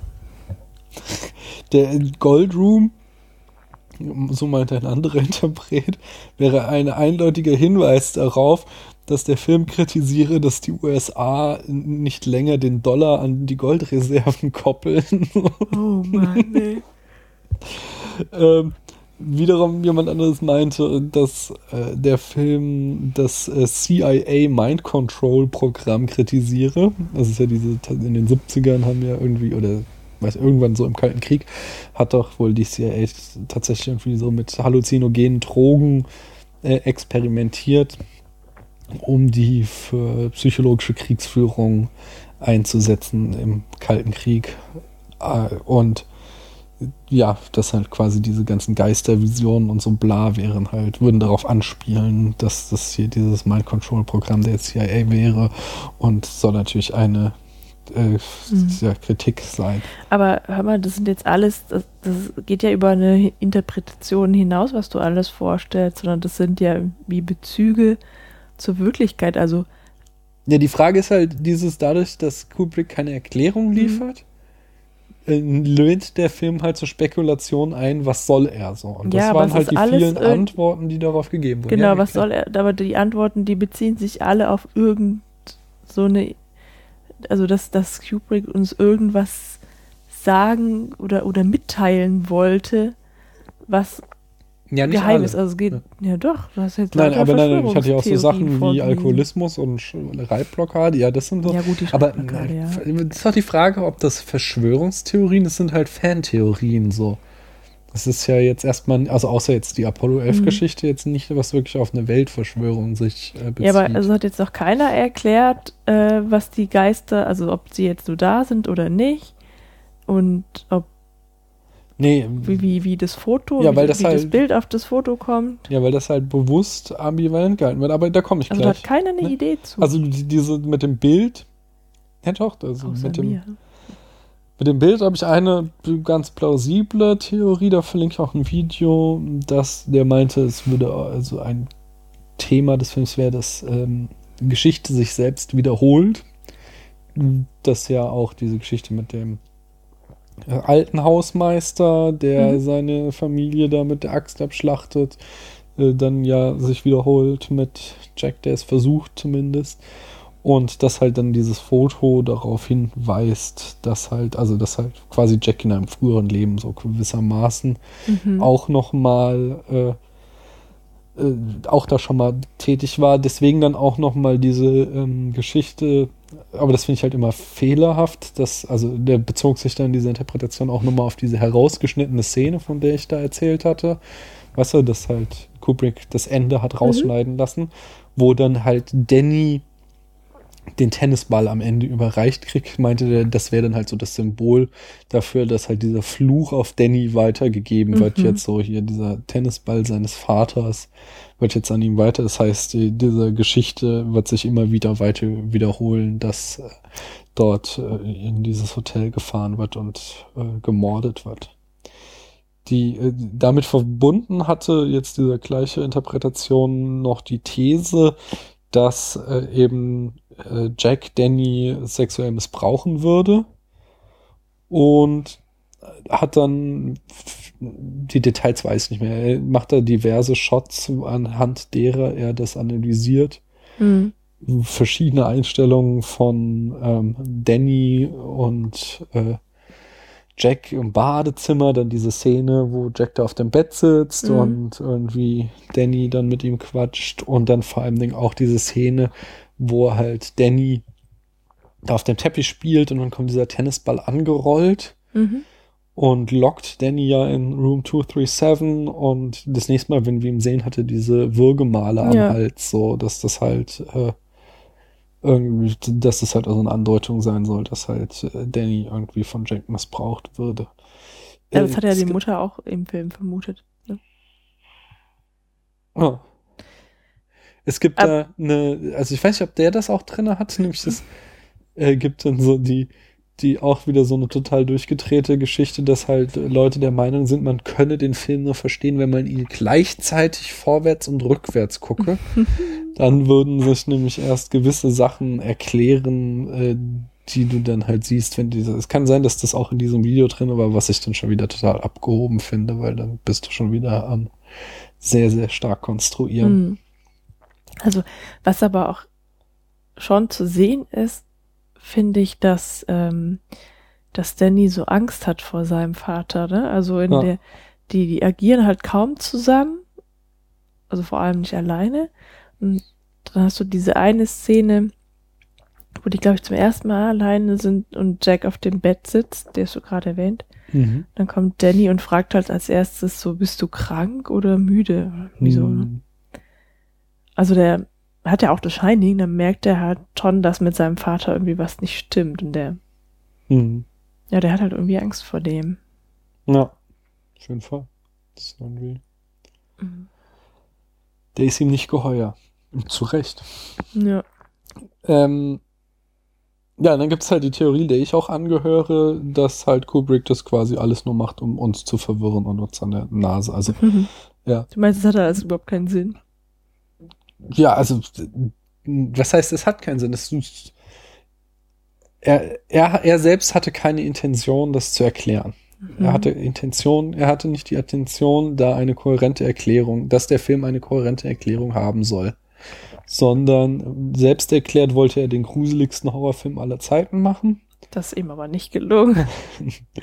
Ja, aber was er zumindest geschaffen hat, ist halt ein Film, über den wir heute nach äh, 30 Jahren, 35 Jahren immer noch reden. Hm. Oder 45 schon? Der ist so alt wie du. 35. ich bin fast. Hast ja recht. Äh, manchmal habe ich es auch nicht mehr alle beisammen. Die ja, damit einhergehend halt, die, die, dass der Film die Frage aufwirft, was Realität ist und was nicht. So. Mhm. So, das sind so, finde ich das, also ich glaube tatsächlich, dass Kubrick bewusst einen so assoziativen Film gemacht hat, ohne eine kohärente Erklärung. Du hast Versatzstücke drin, du kannst verschiedene Interpretationen für Teile des Films geben, aber ich glaube, es gibt nicht die eine Erklärung, die den Film komplett erklärt. Und Das ist auch so, so sein Markenzeichen, oder? Sein Ding. Nee, du hast, also es gibt ja schon Filme, die äh, von ihm, die sehr geradlinig sind. Also Ja, du nicht. meinst jetzt bei, du sprichst jetzt halt Ich Odyssey auf den 2001 an. An. Genau. Genau, aber ja, ich glaube, Und bei Ice White Shut waren auch so manchmal so echt komische Sachen dazwischen. beides Filme, die wir auf jeden Fall noch annehmen müssen. Aber jetzt zum Beispiel gerade, ähm, nachdem ich ja jetzt auch sehr gelobt hatte, äh, Dr. Strangelove oder halt auch einer Film, den ich in meine Lieblingsfilme reinpacken würde, ist halt ähm, The Path of Glory. Das sind halt sehr geradlinige Filme, die sind, da gibt es überhaupt nicht großartige Interpretationsspielraum. Auch bei, bei ähm, Clockwork Orange ist, ist äh, da steckt bei Clockwork Orange steckt total viel drin, aber es ist nicht so, dass es unklar ist, sondern Mhm. Du es ist halt einfach eine total spannende Auseinandersetzung mit äh, äh, mit mit mit Moral Fra Fragen der Moral, die da in verschiedensten Variationen aufgeworfen werden. Was es halt ähm, ja kann man auch viel reininterpretieren, aber trotzdem ist es ein sehr viel kohärenterer Film so. Ja, Das war's. nee, also zu den Interpretationen. Ich, da überlege ich gerade noch, ob mir noch irgendwas einfällt, was ich da noch anmerken wollte. Aber, naja, also einerseits finde ich das ja sehr gut, so, es ist sehr modern mit diesem, er wollte sich nie äußern, so, und er überlässt es dem Zuschauer, was er da reinlegt. Auf der anderen Seite mag ich nicht, dass er, äh, dass es halt, wie man halt an diesen verschiedenen Interpretationen auch sieht, einfach willkürlich wird, dadurch, dass es zu wenig äh, Hinweise zu, also wie gesagt, wieder Nelson Goodman, äh, äh, jetzt für die Interpretation brauchst du Besitz und Bezugnahme und du kannst zwar jede Menge Bezugnahmen herstellen, aber dafür besitzt der Film zu wenige Eigenschaften, die für eine kohärente Interpretation herhalten oder taugen. Und das gefällt mir nicht so gern. So Filme mag ich nicht so gern. Ich mag lieber so Filme wie jetzt zum Beispiel Children of Man, ähm, wo du halt sehr kohärente Geschichte erzählt bekommst und zugleich noch so unglaublich viele Layer hast, über die du nachdenken kannst, weil er halt unglaublich viele Symbole reinpackt, wo du denkst so, okay, der Film ist nicht nur eine, was weiß ich, ein Road-Movie, sondern er ist auch noch irgendwie eine Allegorie auf unsere heutige Flüchtlingsproblematik. So. Mhm. Und ja, verstehst du, was ich meine? Ja, ja, also du meinst halt Metaphern und Metaebenen und so. Ja, ja, nee, nur, nur, warum mir Metapher und Metaebenen besser gefallen bei einem Film wie Children of Men als jetzt bei The Shining, so. Weil es auf mich einen weniger willkürlichen Eindruck Ja, macht. also du musst ja, du musst ja sowas auch erkennen können, sonst ist es halt keine Metapher. Genau. Aber das ist ja, also ich mag halt keine Filme, die so sehr assoziativ funktionieren, wie dieser oder halt auch viele, ähm, viele Lynch-Filme sind da, gehen da sehr stark in diese Richtung, dass du halt einfach, ich der Meinung bin, du kannst keine geschlossene Interpretation liefern, so. Mhm. Oder halt jetzt dieser der Possession, der von vielen voll gefeiert wird, der Film, den finde ich halt ganz schrecklich, weil es halt für mich nur noch willkürliche Arzi Fazi, Schnazi, Scheiße ist so. Arzi, was? Artsy ist ja äh, artifiziell, also es, ist, es soll irgendwie tolle große Kunst sein, aber ist nur noch willkürlich, weißt du, das meine ich. Ja? Ich hatte bei vor unserer kurzen Pause angemerkt, dass äh, es noch einen Punkt in diesem äh, Way, äh, äh, Flame War zwischen Kubrick und King gibt, auf den ich wollte, und zwar Was ist denn ein Flame War? ein, ein Krieg, äh, es ist, äh, der Begriff kommt aus dem Internet so, zumindest früher in den Anfang der Nullerjahre, als ich mich noch in so Foren rumgetrieben wurde, sprach man immer von Flame War, heute würde man Shitstorm wahrscheinlich sagen, so, wenn sich Leute mit Worten bekriegen, so, und wie sich halt da, wie äh, King sich immer aufgeregt hat, dass Kubrick das Buch nicht verstanden hat und der Film scheiße sei und Kubrick seinerseits immer wieder kleine äh, Disse an King eingebaut hat. Ein weiterer ist nämlich ein Easter Egg, ähm, das darin besteht, dass der Käfer im Buch, also die, die Torrances haben ja diese, als Auto einen Käfer und das ist im Buch rot, Mhm. äh, während im Film das äh, Auto gelb ist, während ähm, als dann Halloran zu, äh, genau, und im Buch fliehen die dann am Ende diesem roten Käfer. Mhm. Und äh, als dann Halloran äh, im Film den Torrances zur Hilfe eilt, dann fährt er an einer Unfallstelle vorbei und da siehst du halt einen geschrotteten roten Käfer, was halt einfach noch mal so ein kleiner Seitenhieb von Kubrick auf King war, um ihm nochmal klar zu machen, dass ihm das Ende nicht gefallen hat. Das Auto. Und dann kommen wir doch zu Zitate und Referenzen.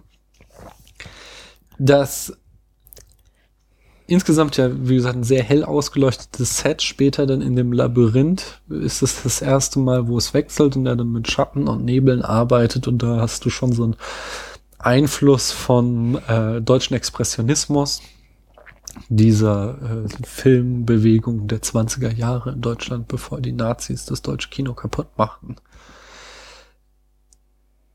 Äh, die, genau, ist, die so, also es ist jetzt kein direktes Zitat, oder, aber es ist auf jeden Fall so dieser Trope äh, von ähm, Psycho wird aufgegriffen. Du hast hier ein Hotel mit einem Mörder darin, einem psychopathischen, und auch das Badezimmer spielt ja eine prominente Rolle. Mhm. Äh, also da werden einfach die gleichen Horror-Tropes verwendet, die von Psycho groß gemacht wurden.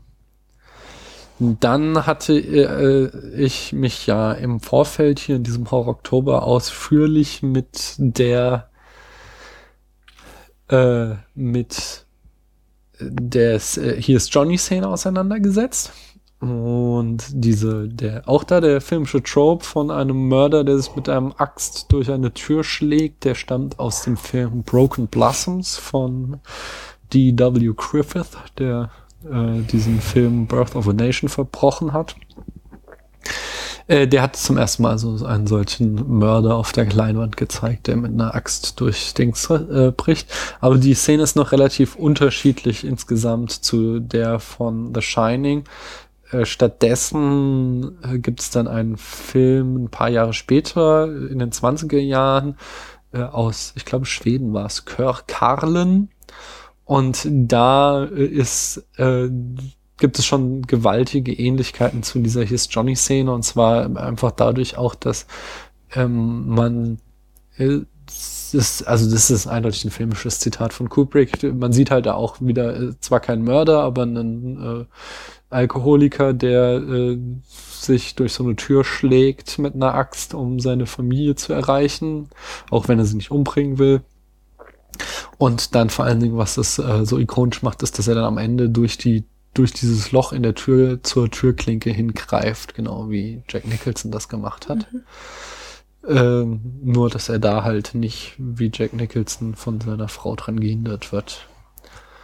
Äh, da gibt es noch zwei, drei andere Filme in den 70ern, die den Trope verwenden, aber die keine direkte Zitate sind in, äh, was war es hier, äh, The Toolbox Murders, der Mörder mit der Bohrmaschine, bohrt sich mal jemand mit einer Bohrmaschine durch eine äh, Tür, durch eine Badezimmertür in äh, dem berühmten Halloween schlägt der äh, Mike Myers einfach mit der Faust durch die Tür und greift dann so zur Türklinke. Das sind ja meines Erachtens keine direkten Zitate oder so, sondern aber halt einfach das Thema war halt virulent in dem Horrorfilm-Genre der Trope. Ja. So viel zu. Ach so genau. Und dieser Ausruf, äh, hier ist Johnny, der stammt halt aus der ähm, äh, aus der Tonight Show mit Johnny Carson, wo der Johnny Carson halt immer anmoderiert wurde durch seinen Sidekick Ed McMahon und der halt dann immer rief, here's Johnny! Und äh, die lief halt von 1962 bis 1992, war also ein fester Bestandteil im amerikanischen Fernsehen, so dass jeder, der den Film sah, sofort wusste, worauf sich da Jack Nicholson bezieht, als er da durch die Tür guckt. Kommen wir zur Rezeption, oder? Mhm. Ähm, also als der Film herauskam, bekam er überwiegend schlechte Kritiken. Das äh, Kubrick war damals auf dem Höhepunkt seines äh, seines äh, ja, Kritikererfolges, sag ich mal. Äh, Also äh, ähm, die Kritiker lobten ihn zu jener Zeit für seine vorhergehenden Filme wie nie wieder danach, kam ja auch nicht mehr so viel. Und äh, denn der Film wurde halt erstmal, weil halt die Leute so ratlos zurückließ, ähm, wurde er eher negativ aufgenommen. Er war aber durchaus ein finanzieller Erfolg und das war ja auch das Ziel von Kubrick gewesen. Äh, die wie gesagt, das Dings, das Hotel, das echte Hotel steht noch heute.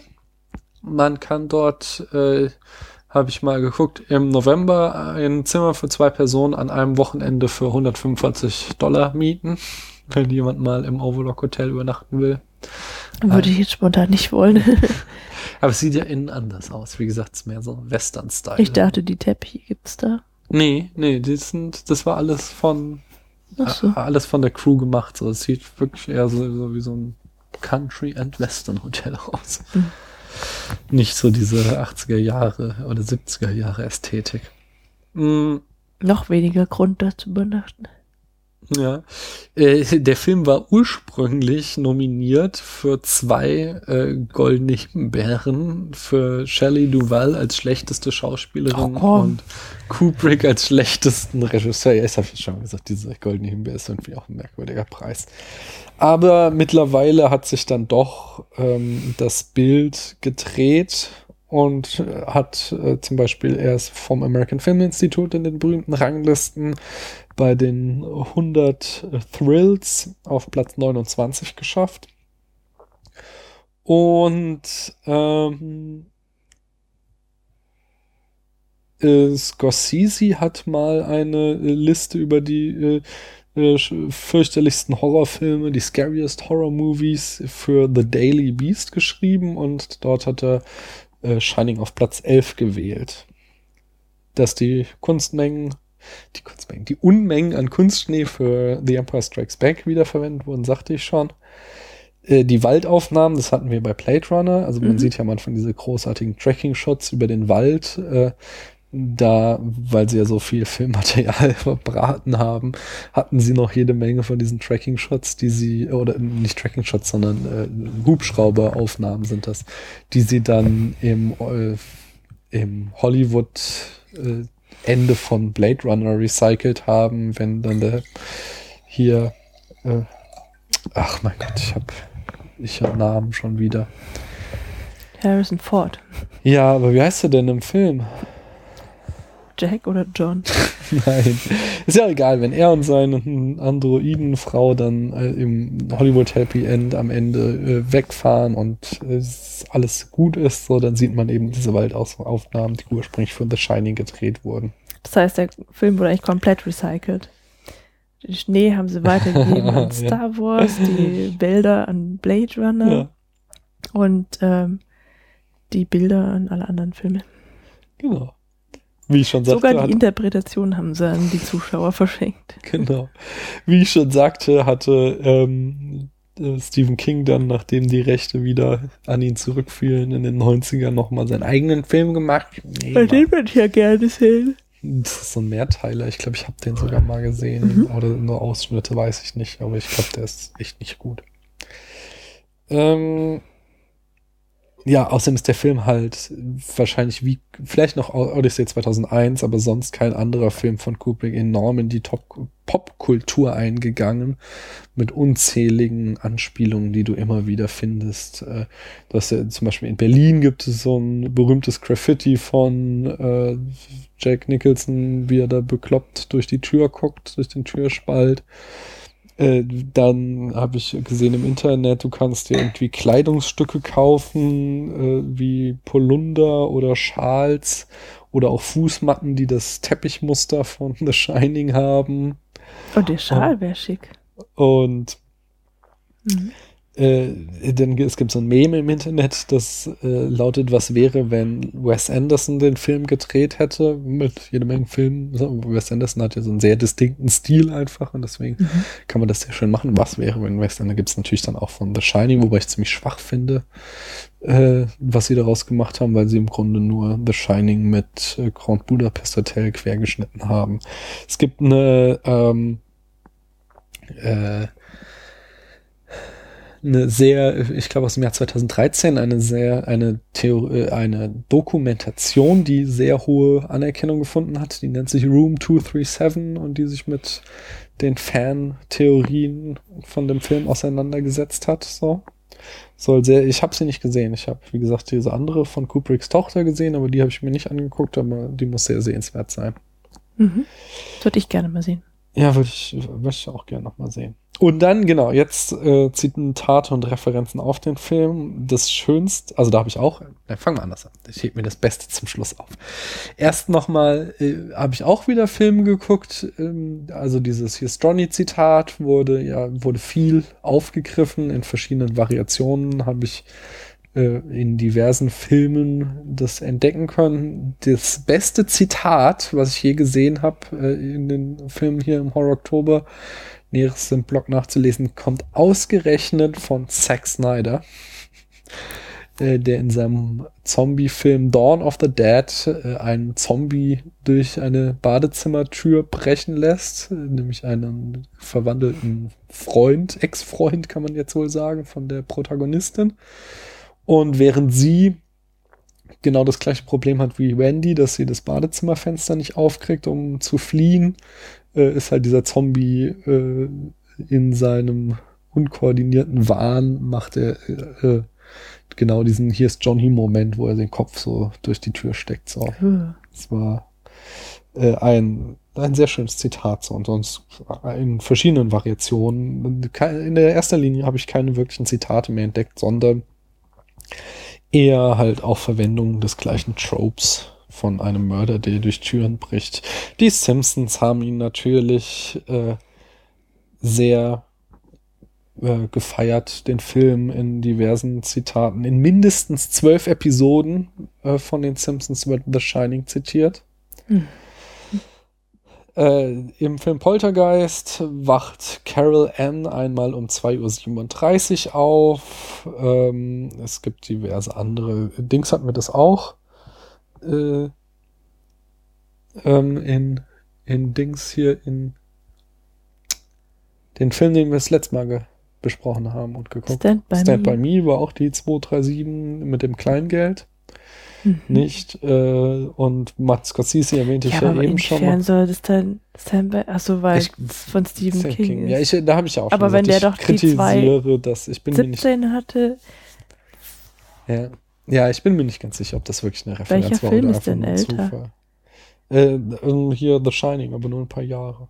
na gut, ein paar Jahre reichen, 87 oder so. um aus, Goodfellas, Scorsese hatte ich eben schon erwähnt, da wird der, dieser Shot, den ich vorhin erzählte, äh, wo halt ähm, Jack Nicholson da gegen die Tür lehnt und das vom Boden aus gefilmt wurde, der wird halt aufgegriffen und äh, gespiegelt in, ähm, in Goodfellas. Und bei Jurassic Park hatten wir es auch noch mal äh, die Geschichte, dass äh, dieses, wo Danny sich in diesem Sch- Unterschrank versteckt, einerseits. Danny. Ach so. Äh, jetzt bei Shining in, in der Küche in so einem Unterschrank. Das wird in Jurassic Park ja auch gemacht. Das hast du sogar bei Shining noch gesagt, so das kennst du von Jurassic Park. Mhm. Ja, weil du, als wir. Jurassic Park gesehen haben, du mir das gesagt hast. Und äh, die zweite Szene von Jurassic Park ist ja, dass in der letzten Szene, äh, wo sie sich dann in diesem Computerraum eingesperrt haben, um den Park wieder ans Laufen zu bringen, äh, da nochmal ein Velociraptor auch so ein Hier ist Johnny-Moment hat. Sie versuchen so die Tür zuzudrücken und er steckt mal kurz so den Kopf da durch, so dass es aussieht wie das Bild aus. Ich dachte, das sei auch in der Küche gewesen. Dass Mhm. er da so zu diesem Bullauge reinguckt. Nee, es ist, glaube ich, diese andere Szene, aber bin ich mir jetzt auch nicht mehr so sicher. Hm, Ja, ich reiche noch mehr Zitate und, äh, Zitate und Referenzen am Blog nach. Da gibt es wirklich unzähliges natürlich. Aber der, mein Lieblings ist, und da muss ich mich jetzt nochmal ausführlich mit beschäftigen,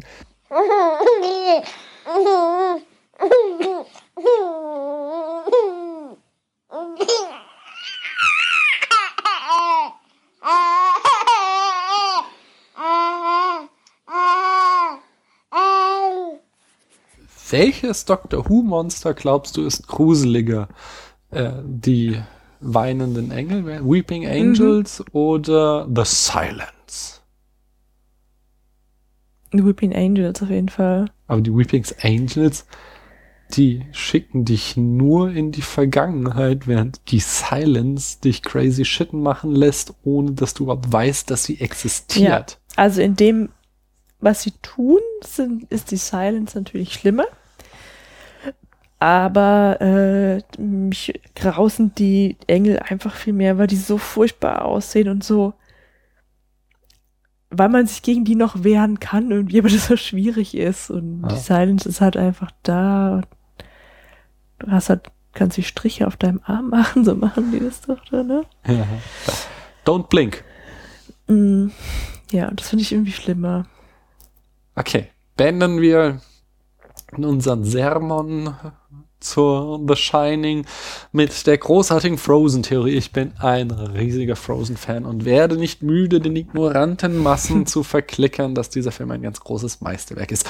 Und Wasser auf meine Mühlen ist eben die Frozen-Theorie, nach der äh, da, ich glaube, eine Bloggerin war es, die Theorie aufgestellt hat, dass Frozen The Shining spiegelt. Nimm das, Jacker. Und zwar, äh, nach dieser Theorie ist das Schloss aus äh, Frozen spiegelt das Overlook Hotel. Elsa ist Jack, Anna ist Danny, Olaf ist Wendy. Ähm, Jack gibt das Saufen auf, äh, nachdem er Danny mal wehgetan hat, wird in äh, Dings er erwähnt. Und Elsa gibt die Magie auf, nachdem sie ähm, Anna mal wehgetan hat. Der Eispalast von Elsa ist der Gold Room und ähm, außerdem spiegelt die Flucht von Olaf und Anna aus dem Schloss die Flucht von ähm, Wendy und Danny aus dem Hotel. Es gibt noch mehr äh, Parallelen, die ich aber nicht er- verraten kann jetzt ohne The Frozen, äh, The Frozen, The Shining. The, nein, ohne Frozen zu spoilern und das werde ich nicht tun, denn ihr sollt den Film anschauen und feststellen, dass es ein fucking Meisterwerk ist. Ja, es ist aber leider ein Musical. Das muss mal durch. Ähm, die, ähm, naja, die, die Geschichte ist, ich fand das natürlich auch jetzt erstmal ein bisschen dick aufgetragen, aber in diesem Blogpost, den ich dann auf jeden Fall auch verlinken werde, äh, untermauert die das Ganze halt immer wieder mit ähm, Screenshots. Und zumindest das ist schon ziemlich erstaunlich, wie viele Shots es gibt, die doch eine äh, verdammt große Ähnlichkeit aufweisen zwischen The Shining und äh, Frozen. Also Frozen hat eine komplett andere Geschichte. Es ist ein Disney-Film, es ist ein Kinderfilm, so. Äh, aber ich kann, also es ist ja jetzt auch nichts Neues, dass halt Animatoren äh, und Animationsregisseure berühmt dafür sind, dass sie halt andere Filme zitieren. Und von daher äh, kann ich mir sehr gut vorstellen, dass den Machern von äh, von Frozen Shining sehr bewusst war. So, also besonders wenn du so siehst, äh, dieses, diese Montage am Anfang von Frozen, wie Anna da allein auf den Fluren äh, des Hotels spielt, so, Mhm. und da kannst du halt ziemlich viele Shots finden, die halt sehr große Ähnlichkeit haben mit Shots, wie Danny allein in den Fluren spielt, so. Und dann auch diese besagte Flucht von äh, Danny, äh, wie er da aus dem Fenster klettert äh, ähm, und dann diese Schneewehe hinunter, äh, die dann halt, also das ist, wird halt fast eins zu eins genau so gezeigt in Frozen, wie dann halt Anna und Olaf da aus dem Fenster klettern. Aber diese Bilder in Frozen, sind die dann ausschließlich von Shining kopiert?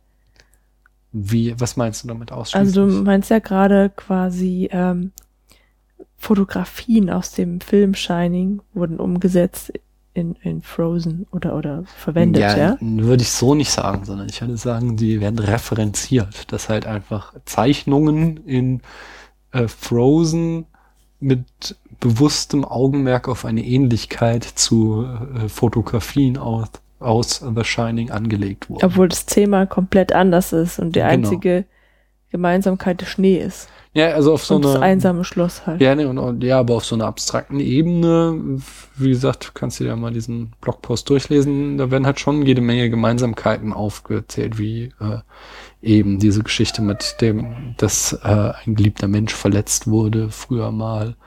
Auch, dass Wendy irgendwie ziemlich äh, goofy ist, äh, so nennt sie es, also ziemlich trashig wirkt und Olaf auch so.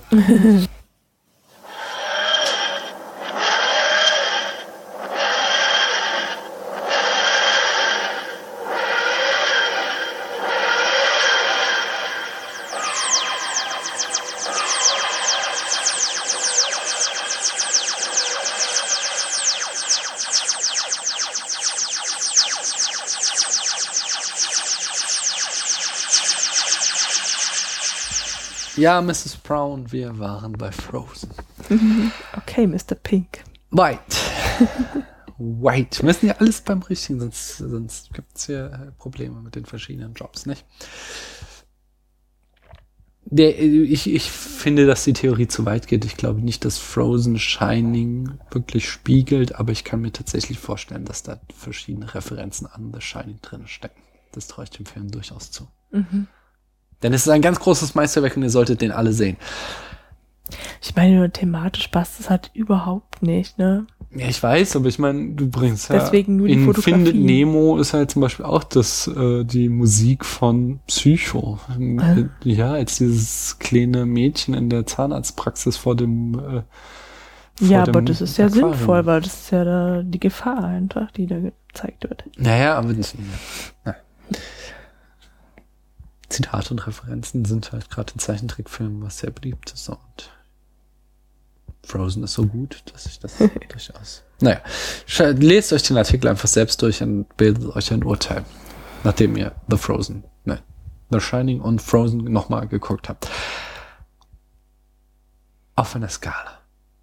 Von 1 bis 100 Punkten, Paula. Wie viele Punkte kriegt denn The Shining von dir? 80. Auch nur deshalb, weil Jack Nicholson mich da so überzeugt. Nein. Ich finde, er hat schon noch mehr. Also er hat seine berühmten guten Bilder, die Dialoge sind teilweise auch echt gut. Ähm, Ja? hier ist Johnny. Ah, nein, nein. Naja.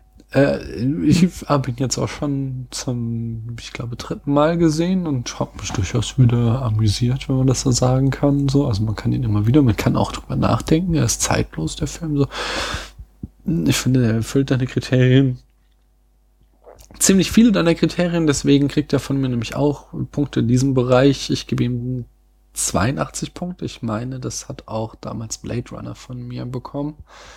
Und ähnlich wie Blade Runner äh, hat er nämlich einfach auch ein großes Problem und das habe ich jetzt schon weit und breit hier ausgebreitet, was mich an dem Film stört. Er ist in vielen Aspekten sehr gut, aber in einem Aspekt gefällt er mir gar nicht und deswegen geht er über die acht Punkte nicht hinaus. Mhm. Ich muss noch mal kurz noch mal mit dranhängen, dass ich genau, also das ist echt ganz interessant, aber ähm, ich hatte die gleiche, die gleiche Idee wie Stephen King Aha. bezüglich der, äh, ja, des Agierens von Shelley Duval, also von Wendy, dass mir die auch viel zu unemanzipiert war. Mhm. Dann hatte ich dir das gesagt und du hast mir erzählt, was Kubrick geantwortet hat und das hat mich auch wieder voll überzeugt. Ähm, weil nur dadurch, dass das so ein Heimchen am Herd ist, erklärt sich, dass sie nicht einfach schon längst mit dem Kleinen abgehauen ist. Also, ähm, sie vermutet halt irgendwie auch total schnell, dass Jack den Kleinen geschlagen hat, aber Mhm. bleibt trotzdem da und kann sich irgendwie nicht trennen. Andererseits Genau. muss man auch sehen, dass Mhm. halt Kubrick jetzt nicht unbedingt berühmt ist für starke Frauenrollen. Mir würde nicht eine einzige einfallen. In Mhm. Eyes Wide Shut ist es noch vielleicht die stärkste, aber weil sie da so die ähm, Verführerin ist. ja, sie ist ja vor allen Dingen dominant in der Beziehung so. Mhm. Aber es ist trotzdem ein sehr ja, männlich geprägter Film, einfach, wo es ja auch um männliche erotische Fantasien geht und so. Äh, Es, es geht auch um ihre, ach, ich weiß nicht. Aber ich, sie ist jetzt nicht irgendwie äh, Paradebeispiel für eine starke Frau. Wer jetzt? Äh, in Ice White Shut. Hier ist so. Shelley auf gar keinen Fall. Nee. Hm. Ähm, wobei ich halt die Schauspielerin äh, finde, dass sie das echt gut macht. Dafür, dass sie auch so gequält wurde. Das hat sich gelohnt. Mhm. So, ich finde, sie es spielt nicht goldene Himbeeren-like, sondern sie spielt sehr gut. Das ist so interessant, was in diesen wenigen Jahrzehnten so passiert ist, was die Ästhetik der Schauspieler und Schauspielerinnen angeht. Der hat so schlechte Zähne. Stimmt. Und ist auch so dürre. Hollywood. Aber das ist Mhm. halt auch wieder, also das ist, das, der hat ja echt schlecht von der auch geredet und ähm, in, in, weiß ich, in irgendeinem Interview, was ich gesehen habe, hat er halt auch gemeint, so, ja, man könne da keine Schönheit nehmen für die Rolle, sondern man müsse da jemanden sehen, nehmen, der irgendwie charakteristisch aussehe und ähm, äh, sie, er hat sie in der Realverfilmung von Popeye gesehen, da spielt sie. Aha, als Olivia Öl. Genau. Das hat ihn äh, überzeugt, dass er sie nehmen wollte für die Rolle. Ist das, meinte er den Film mit Terence Hill? Kann das sein? Ich habe keine Ahnung, von wann der ist. Spielt nicht. Olivia Öl. Wie witzig. Ja, die, die ist so dünn und hat so große Augen. Oh. Und so eine komische Stupsnase. Lustig. Äh, Ich möchte noch mal ein letztes Mal darauf hinweisen, geht auf unseren Blog möglichst bald. Es läuft nur noch mutmaßlich zwei Wochen und stimmt ab, was das große Weihnachtsspecial werden soll. Und anschließend geht ihr in die Videothek Mhm. und äh, schaut euch äh, La Anne an. Hass. Und. Frozen. Ja, Frozen auch, aber den werden wir jetzt nicht besprechen. Erstmal besprechen wir La. Und äh, ihr werdet es nicht bereuen. Es ist ein verdammt geiler Film. Äh, es, wir sind dann wieder bei der Reihe dann jetzt Lieblingsfilme und der Film, den habe ich erst einmal gesehen und hat mich getroffen wie ein Schlag. Ich finde ihn unglaublich geil und das werden wir dann in circa zwei Wochen besprechen. Darf ich denn auch noch was äh, zu Shining Ähm, sagen? natürlich, Mhm. alles, was du willst. Ich finde nämlich nicht, dass er besonders gruselig ist. Also, Mhm. als wir jetzt nochmal drüber gesprochen haben, sind mir so ein paar Bilder wiedergekommen, die nicht so toll waren, aber, also, also die ähm, erschreckend waren, ja. Mhm. Aber der hängt mir überhaupt nicht nach. Ja, ist, wir haben so Filme gesehen, allen voran Blair Witch Project, wo ich dann einfach wochenlang immer wieder so mich ein bisschen gegruselt habe, ja. Mhm. Und das war jetzt bei Shining gar nicht. Was den Film allerdings ein bisschen angenehmer macht. Weil so, so Horror und so, das brauche ich halt eigentlich nicht. Das Mhm. mag ich eigentlich nicht. Ich mag mich nicht gerne gruseln. Vor allem nicht, wenn ich es dann mitnehme in den Alltag. Genau, das wollte ich auch noch sagen. Hm. Ja, die Frage ist auch immer noch unbeantwortet, warum Menschen eigentlich Spaß am Gruseln haben. Also Naja, weil halt alles, was irgendwie die Nerven so ein bisschen reizt, halt irgendwie das Leben interessanter macht wahrscheinlich. Also, Hm. Ähm, ich mag zum Beispiel sehr gerne scharfes Essen. Und das ist ja eigentlich auch nur ein Schmerz. Aber ich mag es halt trotzdem total gerne. Hm. weil es irgendwie so ein bisschen, einfach weil es extrem ist, so. Du willst also sagen, scharfes Essen sind deine Gruselfilme. nee, das ist so mein Kick. Den Kick. Nein, das ist bestimmt nicht das gleiche, aber es ist was ähnliches. So. Machen wir den Laden dicht. Mhm. Zappenduster, äh, Schicht im Schacht. die Barke voll. Äh, Das Kaninchen streicht die Löffel. Was auch immer. Wenn euch das, was wir hier machen, gefällt, dann könnt ihr doch euren Freunden davon erzählen. Ihr könnt das auch tun, indem ihr auf unsere Webseite geht und dort bunte Knöpfe drückt, um in verschiedenen Netzwerken äh, euren Freunden davon zu erzählen. Wenn ihr einen grünen Knopf drückt, dann ist das der Flatter-Knopf, dann kriegen wir da ein bisschen Geld für. Das ist dann eine besondere Ehre und wenn ihr wollt, dass noch mehr Menschen uns hören, könnt ihr zum Beispiel auch auf iTunes eine Rezension schreiben. Äh, Das soll angeblich unglaublich geil sein. Wir haben immer noch nur die eine von Xunix. Aber immerhin, wir retten was Menschen, Menschen. Tiere und Wale. Ja, er Äh, Gibt es da so eine gefeiert. Mindestzeichenzahl Bei, bei iTunes? nee, ich glaube, du kannst sogar nur Sterne vergeben. Oh, ja, dann reicht mir auch sowas wie super oder unterhaltsam. Ihr könnt auch Kritik äußern, aber das könnt ihr Nö, wahrscheinlich besser auf unserem nicht. Blog äußern, weil äh, scheint, also bei iTunes schaue ich jetzt auch nicht so oft rein. Aber Gibt es jetzt eigentlich die Fanpage auf Facebook? ja, hab ich Ja, dir da könnt ihr gezeigt. auch so komisches, diesen Daumen da drücken. Genau, so, Mhm. äh, könnt ihr auch auf unserem, also auf www.spätfilm.de gehen und äh, dann von dort findet ihr den Link zur Facebook-Seite. So, ihr könnt auch, wenn ihr, äh, ja, ja, kommentieren, ist immer noch das Tollste. Wir können, glaube ich, noch ewig weiterreden. Wir haben einen Twitter-Account, äh, wo ihr auch immer wieder über super äh, Filminfos informiert werdet. äh, die, wenn ich mal einen spannenden Artikel finde, dann haue ich den immer auf den Twitter-Account. Ja, Gut, so viel dazu. dann mal Tschüss, bis zum nächsten Mal. Genau, wir hören uns. Ich muss ja sagen, man hört sich.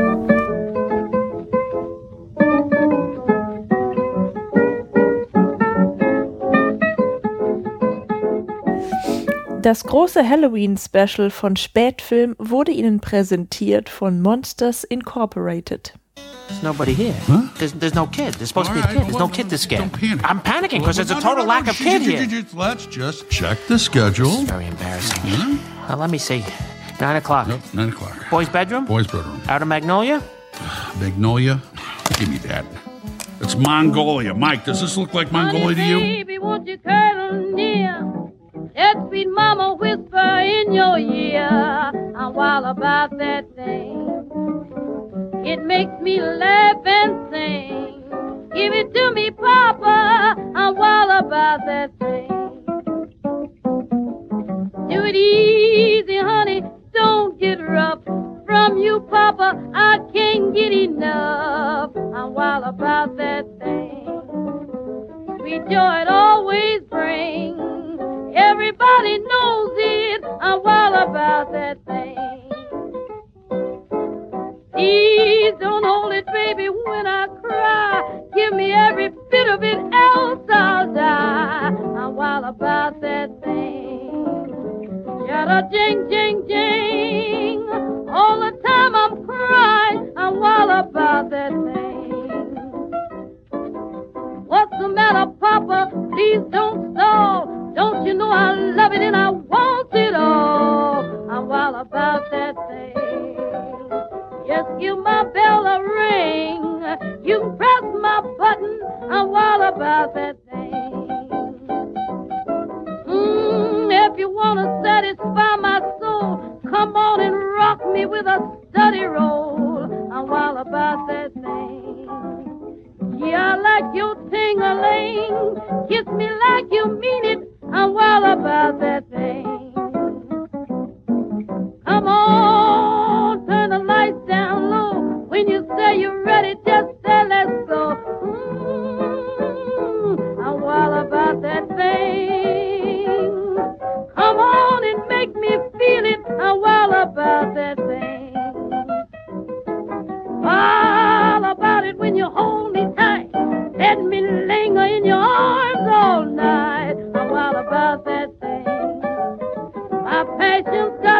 swing. Come on, hear me cry. a while about that